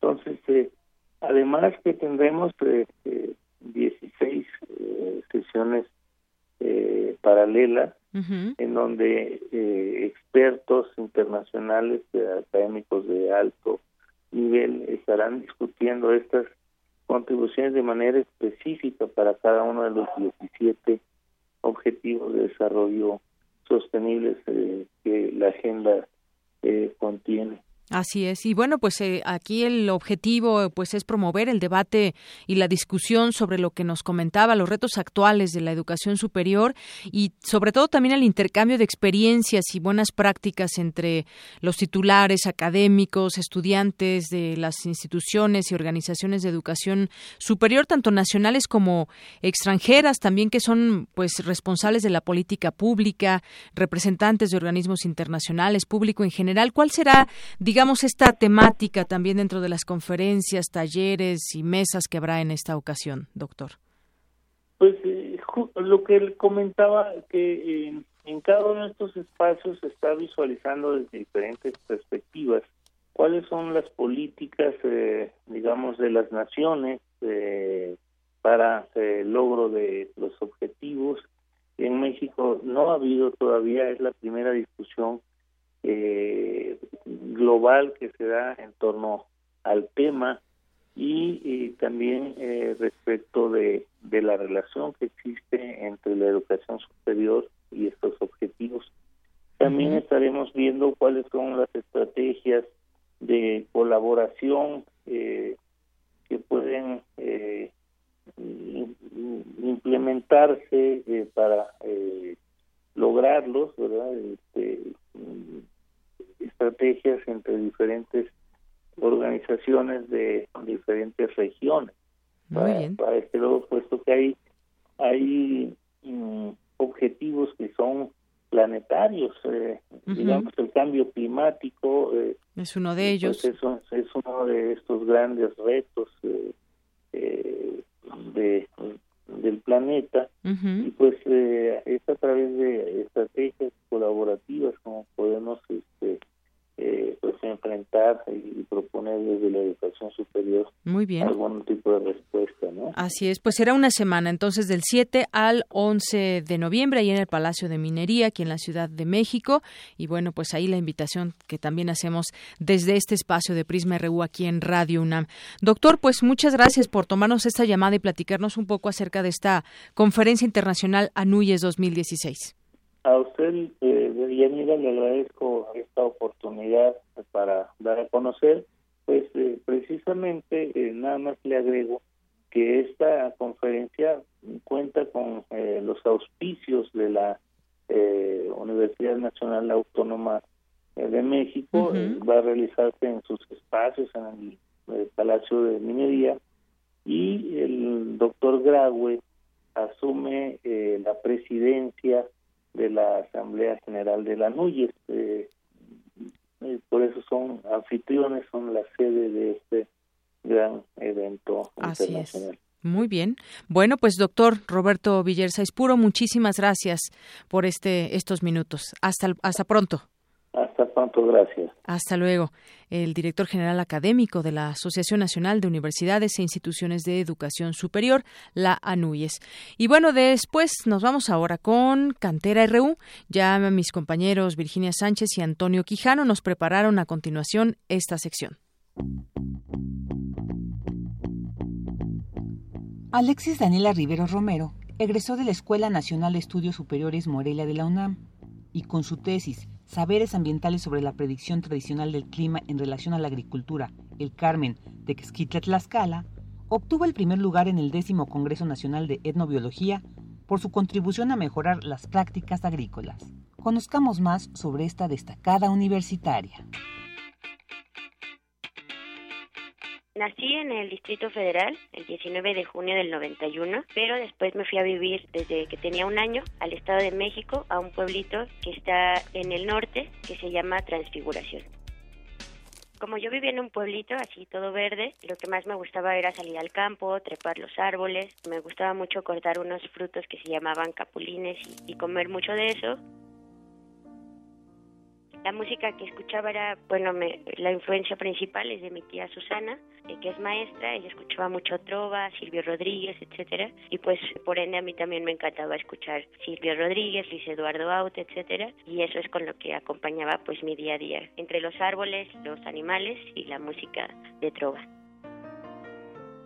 Vivía en una zona como muy rural, convivía todo el tiempo con animales de la granja de mi abuelito, que tenía pollos, vacas, pero además íbamos al bosque a recolectar hongos y ahí me tocaba ver varias aves, las víboras, por ejemplo, las plantas. Y entonces todo eso me motivó como a decir yo quiero como que esto siga y quiero ver esto cuando yo sea grande y qué puedo hacer para ello. Y, ya después me di cuenta que una de las cosas que podía hacer para seguir manteniendo como que eso pudiera mantenerse o contribuir a que yo que yo a que se mantuviera pues era como a partir de, del estudio no y por eso después pues me vine a estudiar a Morelia las ciencias ambientales que tienen un enfoque justamente para hacer el buen manejo de recursos naturales vincularse con la gente etcétera pues también me costó mucho separarme de mis papás, pero fue muy bonita la experiencia de, medio independizarme y de vivir una vida con gente como completamente diferente, crear mi propia familia que en Morelia, que era mi, como la familia que uno escoge, mis amigos, etcétera, que me apoyaron mucho en el proceso de, de adaptación y que después eso eh, terminó en seis años de que yo me quedé a vivir aquí en Morelia. Yo me interesé por algo muy particular que es el conocimiento tradicional con respecto a la, al clima, ¿no? Es decir, cómo la gente de esa región, que fue Tlaxcala, el Carmen Tequesquitla se llama el municipio, podía predecir digamos, la, el clima para hacer buen trabajo del campo y asegurar cosechas y todo esto. Entonces, así como ya como un último, última manera como de dar a conocer el trabajo, pues lo incorporó al, concurso este de, tesis en, en, el de etnobiología este año y bueno, pues resulta ganador y, ahora está aquí, ¿no? Ahora estoy en la maestría en manejo de recursos en Jalisco, en Autlán. Ahí pues voy a la escuela, invierto la mayoría del tiempo pensando en ahora en mi protocolo de tesis que tiene que ver con sistemas agroforestales y conocimiento tradicional alrededor de ellos y después pues en la tarde hago un poco de ejercicio, escucho música y luego vuelvo a la lectura para poder seguir retroalimentando este proceso que va a resultar, espero yo, en la tesis de posgrado. Ahora sigo escuchando trova, así como desde chiquita, pues no se me ha quitado, es como algo que siempre me ha, me ha gustado, pero pues ya más recientemente empiezo a escuchar son jarocho, recientemente también me han gustado algunos grupos de, de rap, pero más de México, y pues le, le, voy variando, también escucho música alternativa como rock en español, de los ochentas, este, Soda Stereo, y estos grupos que han marcado como varias historias, Gustavo Cerati y cosas así. Me gusta mucho el cine pues español, el cine francés y me gusta mucho como conocer esas nuevas películas que van saliendo de, grandes directores. Actualmente me gusta mucho un deporte que se llama frisbee, ultimate frisbee. Es un deporte que se juega con un disco volador y es muy divertido, es un deporte no contacto, es como siempre trabaja como para resolver los problemas hablando, etcétera. Me gusta mucho por los tintes de pacificidad que tiene y no sé, es como muy bonito jugar, jugar sin pleitos. Indudablemente eh, les agradezco muchísimo a mis padres que han hecho un gran esfuerzo por porque yo pudiera estar acá, haber estudiado la licenciatura y también le agradezco mucho pues a, a mi mamá académica, que así le digo yo, que es Ana Isabel, por darme la oportunidad pues de seguir y mantenerme acá y a mis amigos, pues no sé, conocidos que han estado siempre como apoyándome diciendo, ¿sabes qué? Pues no no te agüites, échale ganas, sigue adelante, no importa que la familia esté lejos o no importa que de repente las cosas no salgan como vas, vas tú planeando, échale ganas, ¿no?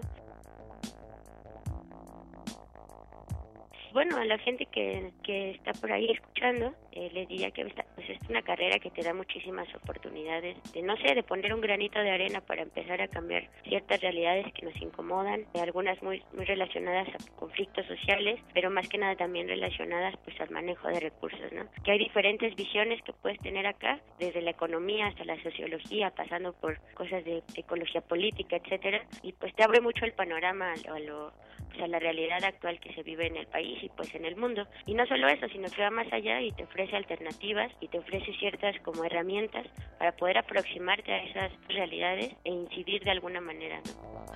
Para Radio UNAM, Virginia Sánchez y Antonio Quijano. Queremos conocer tu opinión. Síguenos en Twitter como arroba PrismaRU.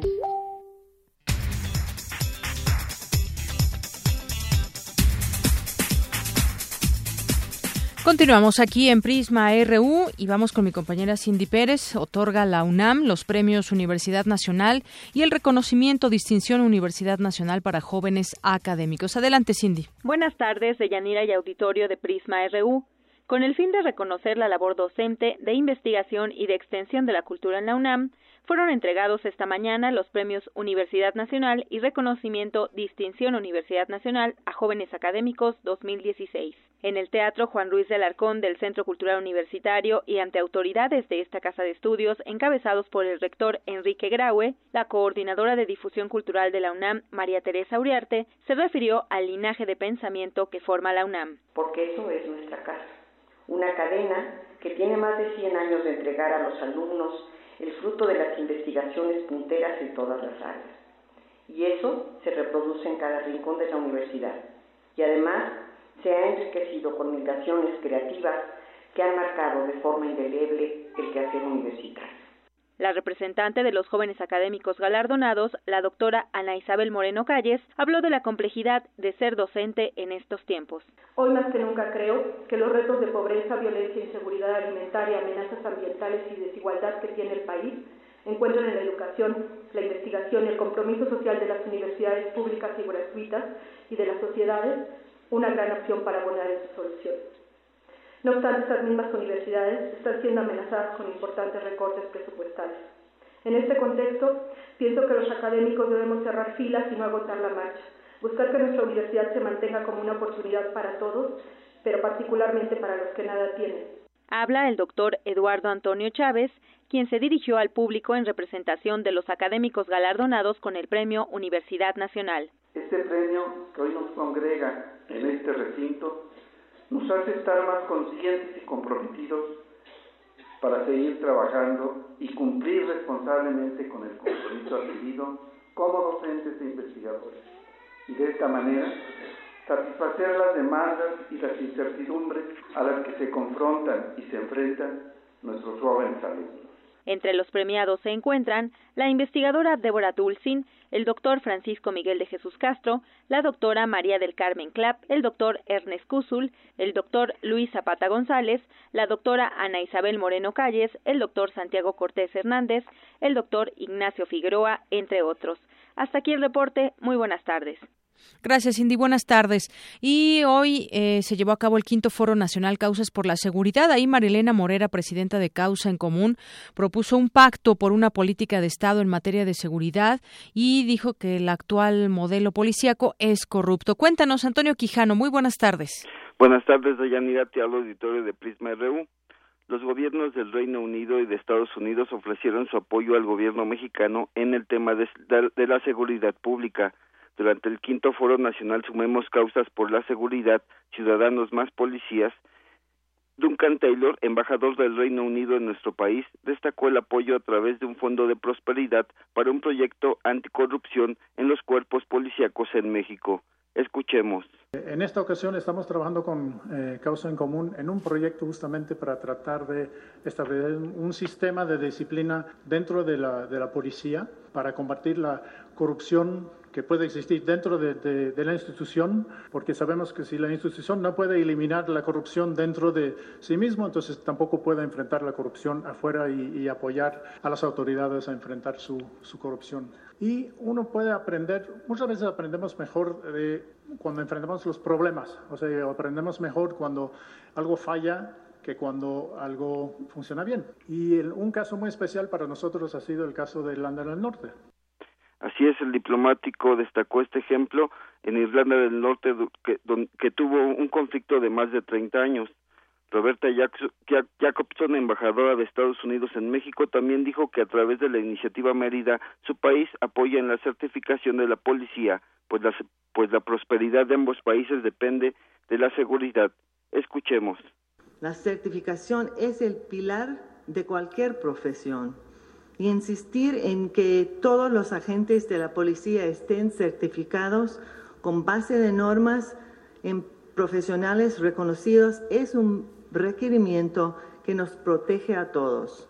Es por ello que a través de la iniciativa Mérida, los Estados Unidos y México trabajan de manera conjunta para brindar capacitación que hoy en día ha capacitado a 238 mil agentes con la preparación para realizar el manejo de escenas de crimen, reunir evidencias, identificar testigos y testificar en los juzgados para apoyar el nuevo sistema de justicia penal. Bueno, en el, caso del castillo de Chapultepec, Marilena Morera, presidenta de Causa en Común, eh, propuso acordar un pacto por una política de Estado en materia de seguridad pues dijo que el homicidio se incrementó 20% este año. También mencionó que el actual modelo policíaco es corrupto, pues se subsidia con el crimen y la corrupción. Escuchemos.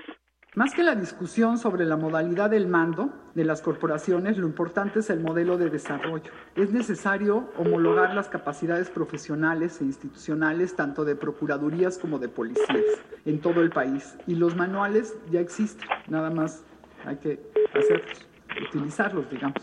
Es urgente que las Fuerzas Armadas cuenten con un marco jurídico en tareas de seguridad pública al tiempo que se proyecta su retiro paulatino. Pero este, este solo será posible en la medida en que avance la institucionalización de las policías. Es muy riesgoso para las Fuerzas Armadas y para el país mantenerlas como están. Es imperativo, asimismo, impulsar todas las medidas que sean necesarias para que se atienda el deplorable estado en el que se encuentran los centros penitenciarios del país. Además, exigimos que se abran mesas de trabajo para que juntos, academia, sociedad civil, legisladores y gobierno, diseñemos con seriedad una fiscalía que sirva a los mexicanos y que el Sistema Nacional de Anticorrupción se instrumente debidamente y que cuente con los recursos necesarios para que en el futuro se prevengan, investiguen sanciones y se sancionen las conductas corruptas que tanto lastiman a la sociedad. Por su parte, de Yanira, al inaugurar el encuentro, el presidente Enrique Peña Nieto reconoció que los índices delictivos se han incrementado y se mostró abierto para establecer una agenda para definir la política que debe seguir el Estado mexicano en materia de seguridad. De Yanira, hasta aquí mi reporte. Buenas tardes. Gracias, Toño. Muy buenas tardes. Y bueno, ahora me enlazo vía telefónica con Juan Manuel Portal, él es auditor superior de la Federación. ¿Qué tal, eh, auditor? Muy buenas tardes. Muy buenas tardes, Yanira, ¿cómo estás? Muy bien, muchas gracias. Bueno, donde creo que no están muy bien las cosas es allá en, en Veracruz, esto que podríamos decir un desfalco histórico. Platíquenos un poco acerca de estos caminos que de pronto, estas rutas que puedan tomar el dinero cuando pues vemos ahora a Veracruz sumido en una crisis económica principalmente, entre otras cosas, pero centrémonos en la parte de los dineros. Hay que, sobre ello, ¿qué nos puede decir, auditor? Bueno, la, verdad es que da pena. Da pena es preocupante que se pierda el dinero, o sea, y sobre todo cantidades tan cuantiosas como las que hemos nosotros informado. Mire, la Auditoría Superior tiene una programación de revisiones basada en un modelo que es totalmente imparcial. Toma una serie de parámetros para ah, determinar cuáles son las áreas que debemos de revisar. Son algoritmos, son 14 algoritmos en donde se considera desde la ubicación, los montos, las variaciones, los riesgos, son muchas cosas. Eh, en el caso de los eh, gastos que se transfieren a los estados y municipios, lo que le llamamos el gasto federalizado, se seleccionan por importancia de los fondos que se transfieren y estaríamos hablando de los fondos del ramo 33. Estos son los que se refieren a la salud, los que se refieren a, educación, a infraestructura, a seguridad, lo que, incluyen eh, al seguro popular y una serie de otros conceptos que son muy importantes. Son montos relevantes que desde hace varios años, le diría más de 10, estamos auditando en forma creciente, paulatina, depurando nuestras metodologías, nuestros enfoques, nuestros procedimientos y cada vez hemos tenido una cobertura mayor. en el caso de los estados, los fondos más importantes como los de educación, salud y seguro popular, estos fuimos incrementando la cobertura, es decir, fuimos cubriendo más estados y con unos porcentajes mayores, con una metodología basada en un software de auditoría especializado, tenemos una cobertura importantísima, por ejemplo, la nómina de los maestros en todos los estados, cubrimos más del 90% de la nómina, o sea, es una eh, un alcance importantísimo y de ahí es que se puede determinar variaciones, diferencias, desviaciones o irregularidades. Caso Veracruz y los demás. Todos los años presentamos en qué situación eh, resultó la, la, auditoría llevada a todos estos fondos. Así es. El más reciente es el de 2014, cuenta pública 2014, entregada apenas en febrero de este año. Ahí tenemos un análisis de cuánto importó el monto pendiente de eh, aclarar, de solventar, como le llamamos, más lo que está en proceso de promover ya fueran de responsabilidades administrativas o denuncias penales este importe en el caso de Veracruz, sumadas las tres cosas, fue de alrededor de 35 mil, poco más de 35 mil millones, 35 mil millones. E, es una cifra bastante alta, auditor. Yo le preguntaría, ¿se puede conocer el camino de este dinero? De pronto, pues hay un ramo, el 33, como dice, y, y presupuesto dedicado a la salud, a la educación, que se habla que desde ahí, desde donde se fugó, por decirlo de alguna manera, el dinero fue tomado, fue robado, fue llevado. ¿A dónde se puede conocer? Conocer este camino? ¿En qué camino se le pierde la huella? de manera general, sí. Sí. Mire, lo que eh, provoca esto es una falta de disciplina financiera, una falta de cuidado, o yo diría, una intención para evitar el control.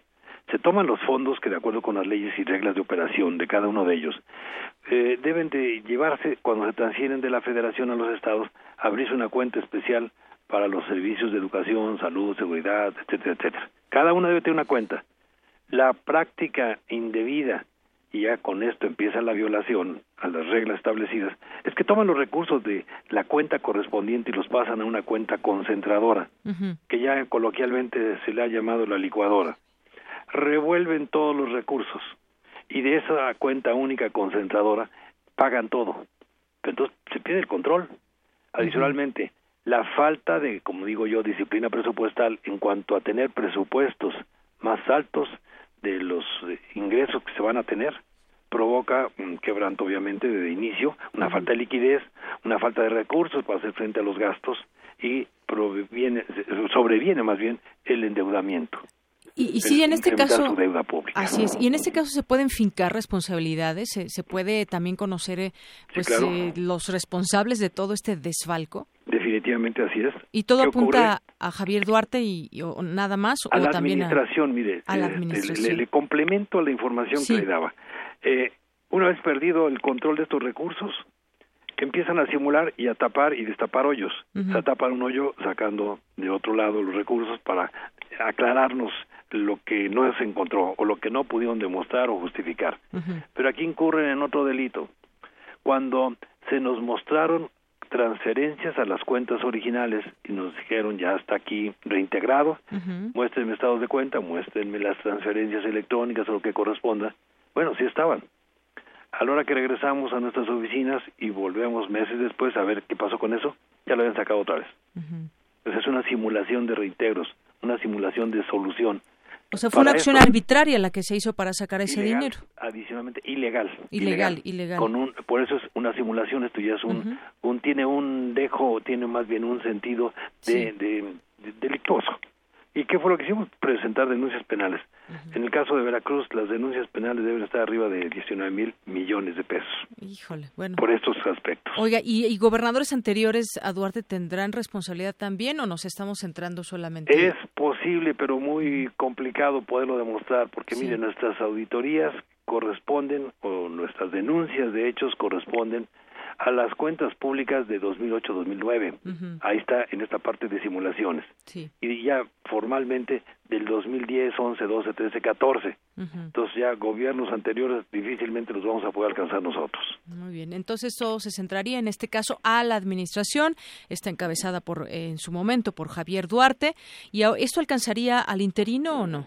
Mire, todo depende. Nosotros no no señalamos quiénes son los Sino en qué momentos, en qué momentos se, se pasa esto. Lo que decimos nada más son los hechos que resultan de la revisión y se, se preparan expedientes que se presentan debidamente integrados al Ministerio Público, Procuraduría General de la República.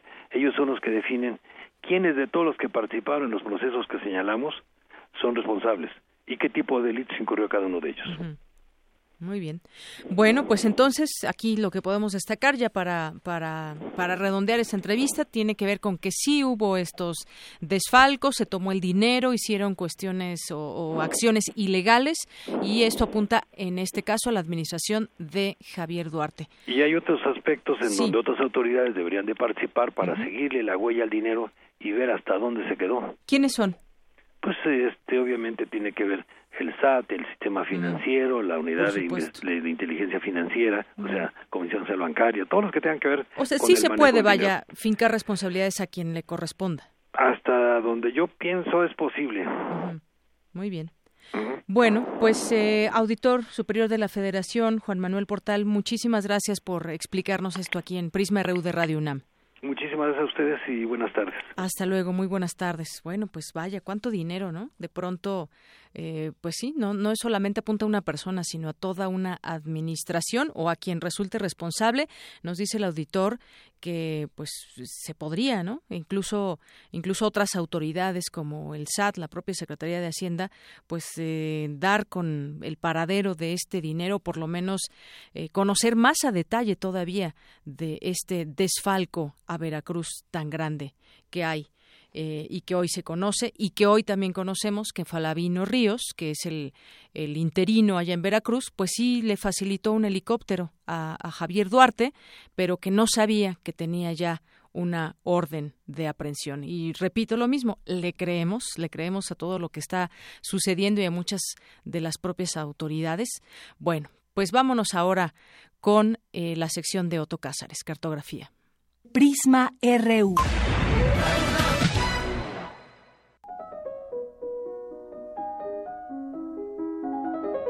Cartografía RU con Otto Cázares.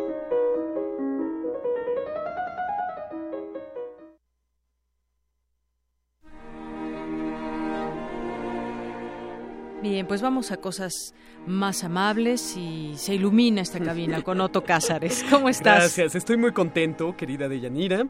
Buenas tardes a ti y buenas tardes al entrañable auditorio de Radio UNAM. Todos los seres humanos pensamos.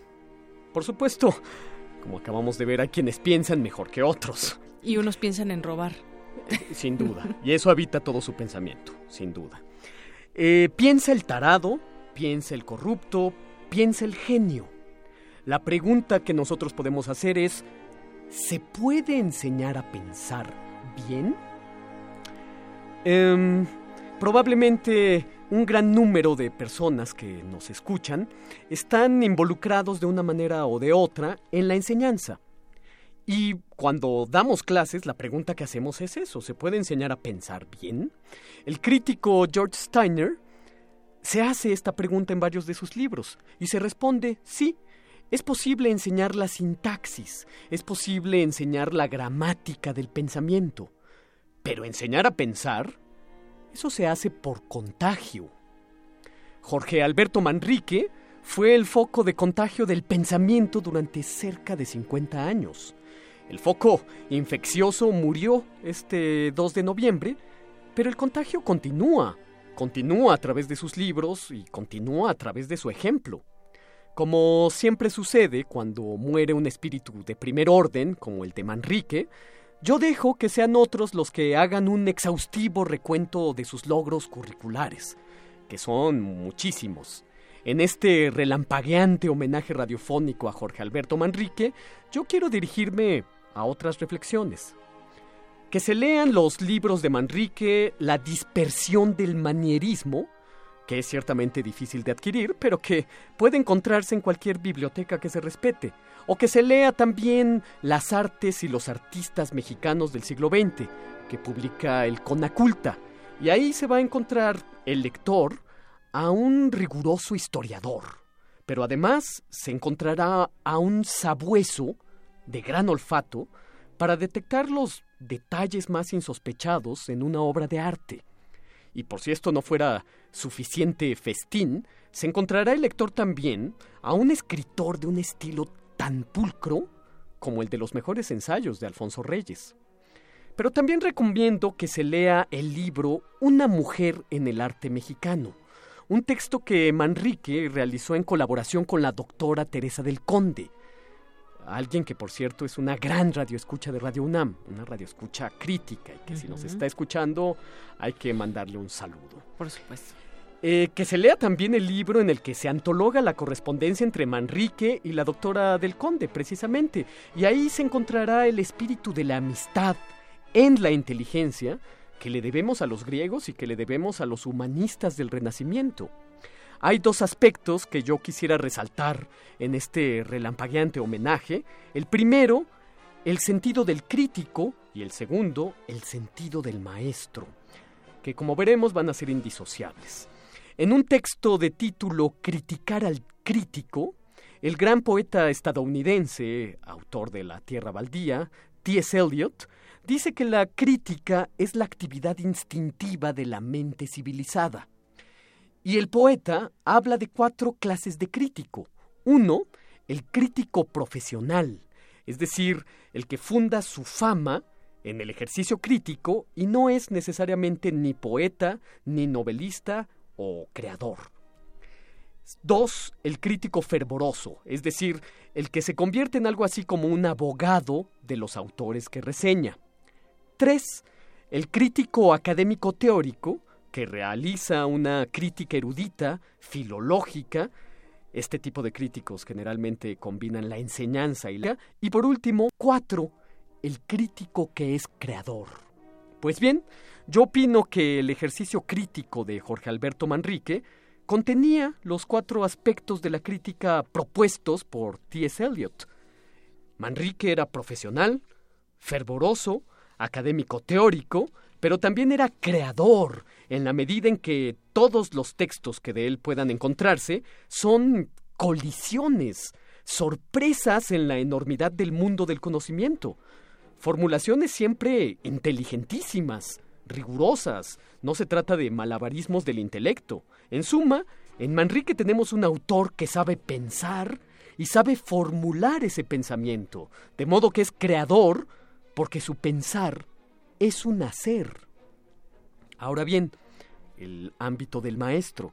Yo siempre he pensado que el mejor maestro es el que puede enseñarte la inquietud. Y el gran maestro enseña también con colisiones, con momentos de iluminación. Y vuelvo a George Steiner, con el que empecé estas reflexiones, que dice, el pensador importante en las humanidades es el que percibe una idea o un concepto decisivo y lo transmite como si fuera un relámpago. Así eran las clases, así eran las conferencias de Manrique. Este gran maestro que fue Manrique tenía una manera distinta de escribir la historia del arte. ¿Por qué? Por su rigor, por su pasión, por su exactitud. Y en esto la historia del arte de Manrique es como la historia del arte de Raquel Tibol. Rigurosa, pasional, exacta. Pero además, por lo que ya he dicho, en ninguna parte la escritura de Manrique se ensombrece.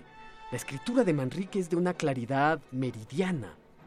Heidegger decía que en realidad los grandes pensadores solo tienen un pensamiento importante en toda su vida y que lo reiteran en todas sus obras.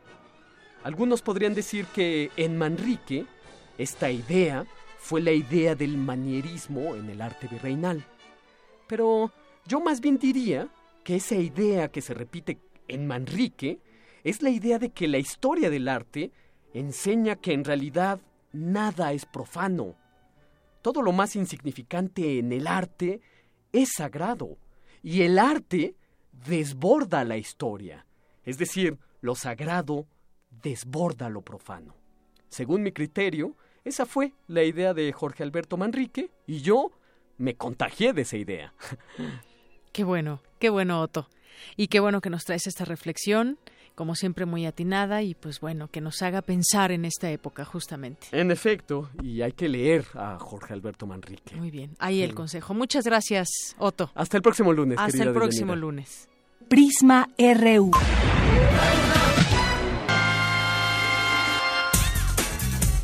Hoy es lunes y me da mucho gusto recibir aquí, arrancando la semana, a Hugo Huitrón, que es director de Gaceta UNAM. ¿Cómo estás, Hugo? Buenas tardes. ¿Qué tal, Deyanira? Buenas tardes.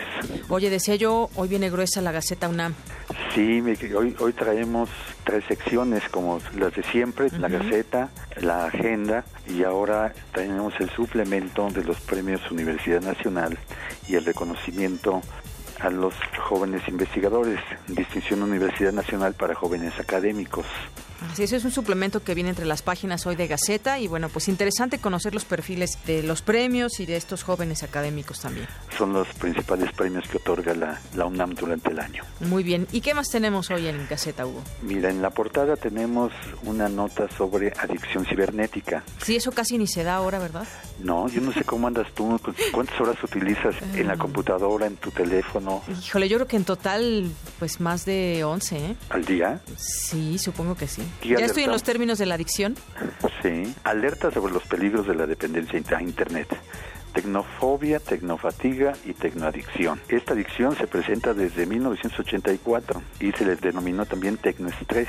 Erika Villavicencio Ayub de la Facultad de Psicología nos dice que la tecnofobia es una tensión originada por el uso de Internet y los dispositivos electrónicos. La mayoría de estos casos se presentan en los nacidos entre las décadas de los 40 y 60 del siglo pasado. Después, respecto a la tecnofatiga, nos dice el especialista que se observa principal, principalmente en las generaciones nacidas entre los 60 y los 80. A ellos les tocó la inmersión a Internet, generalmente están conectados y a la utilización de dispositivos móviles. Y la tecnoadicción se encuentra más vinculada con los que nacieron después de los 80. Ellos están totalmente inmersos en el uso de la tecnología, reportan más esa enfermedad debido a una necesidad incontrolable de estar actualizados, metidos en las redes sociales. Oye, caso los millennials, ¿no? Caso los millennials, que bueno, ese es nuestro futuro. Por otro lado, tenemos eh, tres notas en academia. Una es que en el Observatorio Astronómico Nacional de San Pedro Mártir, en Baja California, el Instituto de Astronomía de la UNAM y el Instituto Nacional de Astrofísica, Óptica y Electrónica construirán un telescopio que contará con un espejo de 6.5 metros de diámetro desarrollado por la Universidad de Arizona. Que se espera arranque la construcción el próximo año y tardaría cinco años en construirlo. Así es, en terminarse. Por otro lado, el Instituto de Ingeniería de la UNAM, con apoyo de la Zagarpa y la empresa G2E, inició un proyecto para desarrollar el Centro de Transferencia Tecnológica de Gasificación de Biomasa. Es único en su tipo y busca innovar y transferir tecnología que permite usar los restos de biomasa que se producen en los campos y bosques.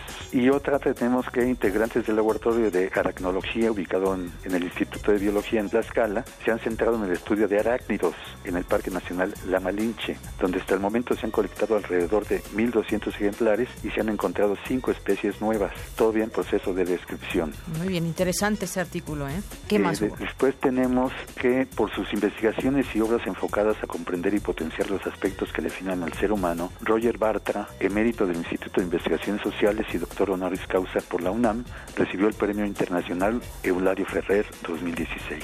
Bartra es el primer mexicano y universitario en recibir este reconocimiento otorgado por la UNAM, las Universidades Autónomas de Madrid, de Cantabria y de Guanajuato, así como por la Fundación Cervantina de México y el Ayuntamiento de Santander.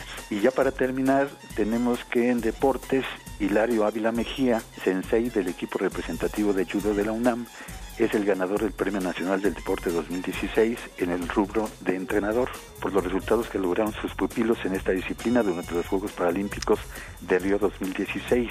Se trata de las medallas de oro de Lenia Rubalcaba y Eduardo Ávila en las divisiones 70 y 81 kilogramos de judo. Perfecto, Hugo. Bueno, pues esto y más contiene hoy Gaceta UNAM. Como siempre, gracias, Hugo. No, muchas gracias a ti, Deyanira, y no se olviden que nos pueden seguir en gaceta.unam.mx y buenas tardes y sean felices. Claro que sí. Hugo, muchas gracias, como Hasta siempre. luego. Hasta luego.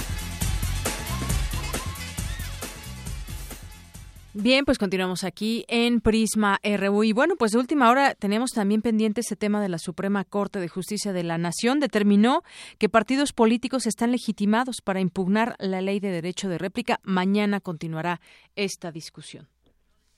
Y bueno, nos vamos ahora con mi compañero Antonio Quijano, que nos tiene información de cómo se vota en Estados Unidos, cómo se llevan a cabo estas elecciones. Es un proceso diferente, por ejemplo, al caso de México, y aquí nos presenta esta información. Adelante, Toño. Buenas tardes, Deyanira, a ti al auditorio de Prisma RU. En Estados Unidos los ciudadanos no eligen directamente a su presidente, sino que delegan esa función en 538 electores que conforman el colegio electoral. Este número corresponde a la suma de 100 senadores, 435 miembros de la Cámara de Representantes y tres legisladores por el Distrito de Columbia. Los electores votarán en los 50 estados del país y el Distrito de Columbia. Además, en 48 estados, los votos electorales son otorgados al aspirante que gana la mayoría absoluta de los sufragios populares. Los estados de Maine y Nebraska reparten los votos mediante un sistema de representación proporcional, mientras que el recuento de los votos se realiza estado por estado y no a escala nacional. Para declararse triunfadores, tanto Hillary Clinton como Donald Trump deberán ganar más de 270 votos del colegio electoral. Entre los estados con más votos electorales se encuentran California con 55, Texas con 38, Florida y Nueva York con 29, Pensilvania e Illinois con 20 y Ohio con 18. De Yanira, la fecha oficial de la elección es el 8 de noviembre, pero muchos estados permiten emitir el voto desde antes. Se calcula que para el segundo martes de este mes, 30% del electorado ya habrá sufragado. Posteriormente, el colegio electoral vota el lunes 19 de diciembre y el recuento es anunciado por el presidente del Senado el 6 de enero del próximo año. El futuro presidente de Estados Unidos deberá tomar posesión el 20 de enero en Washington.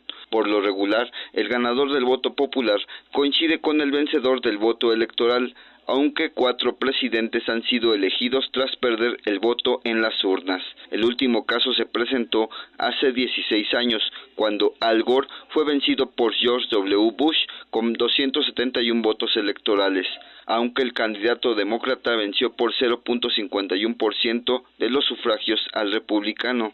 El maestro Raúl Benítez Manaut, investigador del Centro de Investigaciones sobre América del Norte de la UNAM, refirió que ante lo cerrado de las encuestas, el republicano podría alegar un fraude electoral si el resultado no le favorece. De hecho, el magnate ha dejado entrever que así sucederá porque si la encuesta estuviera abierta, si todas las encuestas que se han realizado, la diferencia fuera de más de 4, 5, 6%, pues ese argumento sería este, improbable y además no tendría peso y no tendría credibilidad. Pero a medida que se acerca eh, la popularidad de Donald Trump, este sí es probable que él este quiera pelearla por la vía por la vía sucia, ¿no? Por la vía fuera de las votaciones, que en Estados Unidos casi nadie ha alegado nunca fraudes electorales y menos en presidenciales. La memoria que se tiene más cerca es de la elección de noviembre del 2000, cuando el, vicepresidente Al Gore peleó contra George W. Bush y ganó el voto le, este popular, pero perdió el voto electoral y George W. Bush fue el electo presidente, ¿no? Que, que era un voto igualmente muy empatado, que se definió solo en el estado de Florida. La postura de Trump provocó que hace algunos días grupos de extrema derecha amenazaran con una insurrección armada contra Hillary Clinton si la demócrata gana las elecciones. De Yanira Auditorio, hasta aquí mi reporte. Buenas tardes. Gracias, Toño. Muy buenas tardes. Pues sí, efectivamente, por lo menos 41 millones de boletas ya eh, pues se han emitido de manera adelantada en unos 48 estados. Ya votaron y según los cálculos, pues no, estaría eh, favoreciendo a Hillary Clinton. Muchos de estos votos pertenecen a la comunidad eh, latina. Y bueno, pues también quien reapareció en todo este tema fue Carlos Salinas de Gortari. Dijo que quien gane, pues no debe de cambiar el Tratado de Libre Comercio. Él fue de los impulsores y dice que, pues en todo caso deben negociarse tratados complementarios. Habló el fin de semana. Esta será la contienda electoral la más costosa en la historia de los Estados Unidos y tal vez del mundo. El costo de esa elección federal eh, alcanzará un total de casi 7 mil millones de dólares. Y por cierto, Clinton ya salió ilesa de las investigaciones del FBI justo un día antes de las elecciones. Y bueno, el fin de semana se llevaron a cabo elecciones en Nicaragua. Daniel Ortega se perpetúa en el poder. 2,54. Arte y cultura.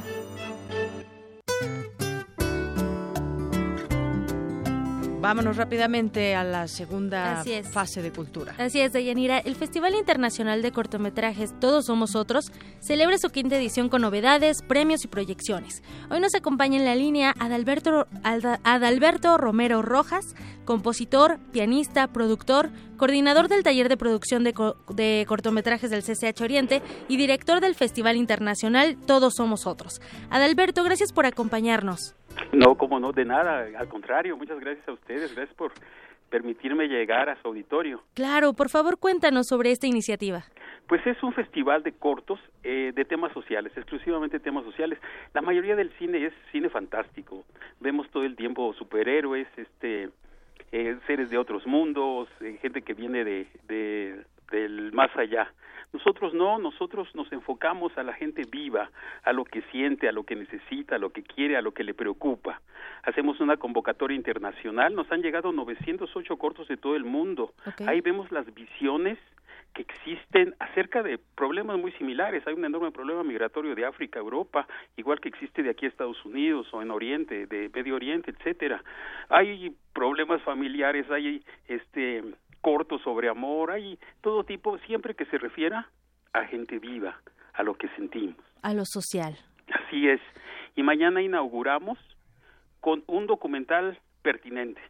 Así es, se acercan las, las elecciones presidenciales. Así es. Stop Trump, este, dirigido por Carlos Altamirano, lo vamos a presentar mañana en la Casa de Cultura Jesús Romero Flores a las 7 de la tarde. Vamos a estar pues hablando, ya tendremos noticias de cómo van las elecciones allá. Pues va a ser muy interesante ver este documental porque nos habla de toda la trayectoria de Trump y de todas las trampas que ha usado para llegar a donde está. Oye, Adalberto, ¿cuáles son también las otras sedes donde se va a llevar a cabo este festival? Tenemos muchísimas sedes. Una de las cosas que tratamos de hacer nosotros es llegar a la gente. Somos un festival de temas sociales. Nos preocupan las personas. El lema del festival es amor por el cine, pasión por las personas. Entonces tratamos de llegar a donde eh, está la gente que normalmente no va a festivales de cine. Vamos a los faros, vamos a cafés, vamos a cineclubes, vamos a sedes alternativas. Tenemos una enorme lista, se puede consultar en nuestra página web, que es, todos-somos-otros.org. Ahí está toda la información de dónde se están haciendo las, las actividades. Empiezan mañana, terminan el domingo. Tenemos este programaciones todos los días en muchísimos lugares. Y bueno, también se van a llevar a cabo tres conversatorios con Roberto Fiesco, Michelle Better y Everest Landa también. Así es, Everest Landa empieza el miércoles en esta misma sede en la Casa de Cultura Jesús Romeo Flores a las 7 de la noche igual. Este este Roberto Fiesco está el sábado en el Centro Cultural Lata en Iztacalco, va a estar a las 12:30 del día. Mijael Better va a estar en la Casa de Cultura Santa María la Ribera va a estar del jueves a las 7 de la noche. Muy bien, bueno, pues nueve ciudades de diversos estados, 30 sedes en la Ciudad de México, 908 cortometrajes y, bueno, 51 países que participan también. Así es. y personas también cercanas a la UNAM. ¿Perdón? Y también participan personas cercanas a la UNAM. Así es, así es. Este, de hecho, tratamos de llegar con todas las instituciones educativas. Tenemos exhibiciones en, en CCHs, y a nivel educativo estamos con IEMS, con el Instituto de Educación Media Superior de la Ciudad de México. Estamos trabajando prepa, estamos trabajando, ¿qué te digo? Muchísimas escuelas. Como te decía antes, no somos un festival de alfombra roja, somos un festival de gente. Muy bien. Cercano a la gente. Bueno, pues esta iniciativa de cine independiente también y como bien lo dices, eh, de, de un rubro social. Así es. Muy bien, pues muchísimas gracias Adalberto por esta em, por esta invitación a nuestro auditorio.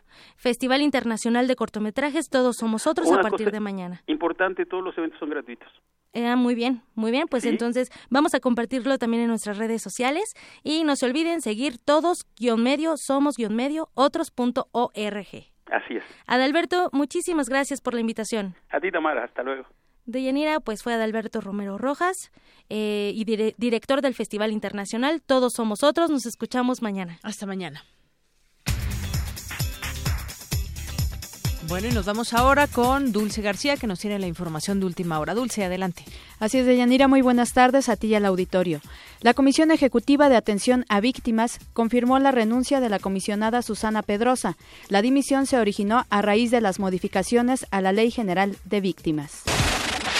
El grupo de expertos que se encargará de designar a los integrantes del Comité de Participación Ciudadana del Sistema Nacional Anticorrupción lanzó este lunes la convocatoria para todos aquellos interesados en formar parte de ese organismo colegiado.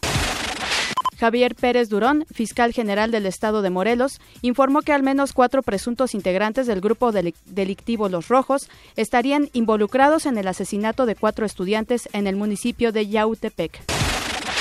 Y Ildefonso Guajardo, secretario de Economía, aseguró que el gobierno federal está preparado para enfrentar cualquier escenario tras la elección presidencial de los Estados Unidos.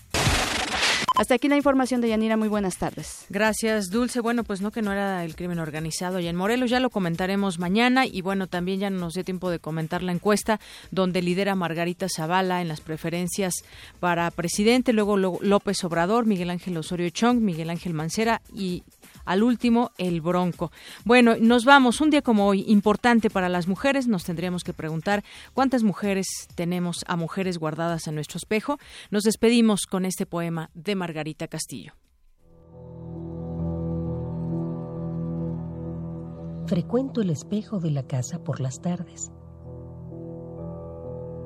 La mujer que allí encuentro es mi única amistad desde que Felipe, mi marido, me prohibió salir a la calle o platicar con los vecinos por la ventana. Ay, esos celos suyos. Me preparo para la cita como para una cita amorosa. Me lavo, me peino, me maquillo, a tientas, porque no me atrevería a acercarme al espejo con la facha que llevo mientras hago el trabajo doméstico. Y me pongo un vestido recién planchado. Ella es muda Pobrecilla. Y tal vez tonta. Lo adivino en sus reacciones crédulas cuando le miento, contándole las emociones del día. A las siete llega Felipe y nos interrumpe. Él también es algo tonto, porque cree que me he arreglado para complacerlo. Dice que siempre soñó tener una mujer que vive como yo, solo para darle gusto. Mm, preparo la cena de mal humor. Mm. Antes de desvestirme, voy al espejo a darle a ella su beso de las buenas noches.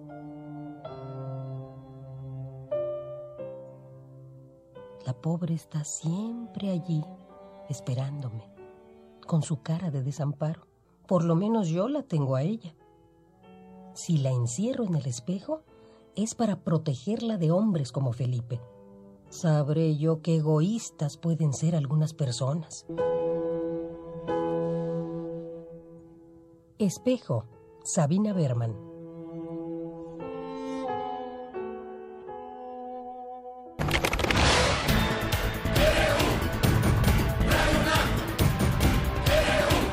Prisma RU, los perfiles del acontecer universitario de México y el mundo en una frecuencia. De lunes a viernes, de una a 3 de la tarde. Radio UNAM, clásicamente informativa.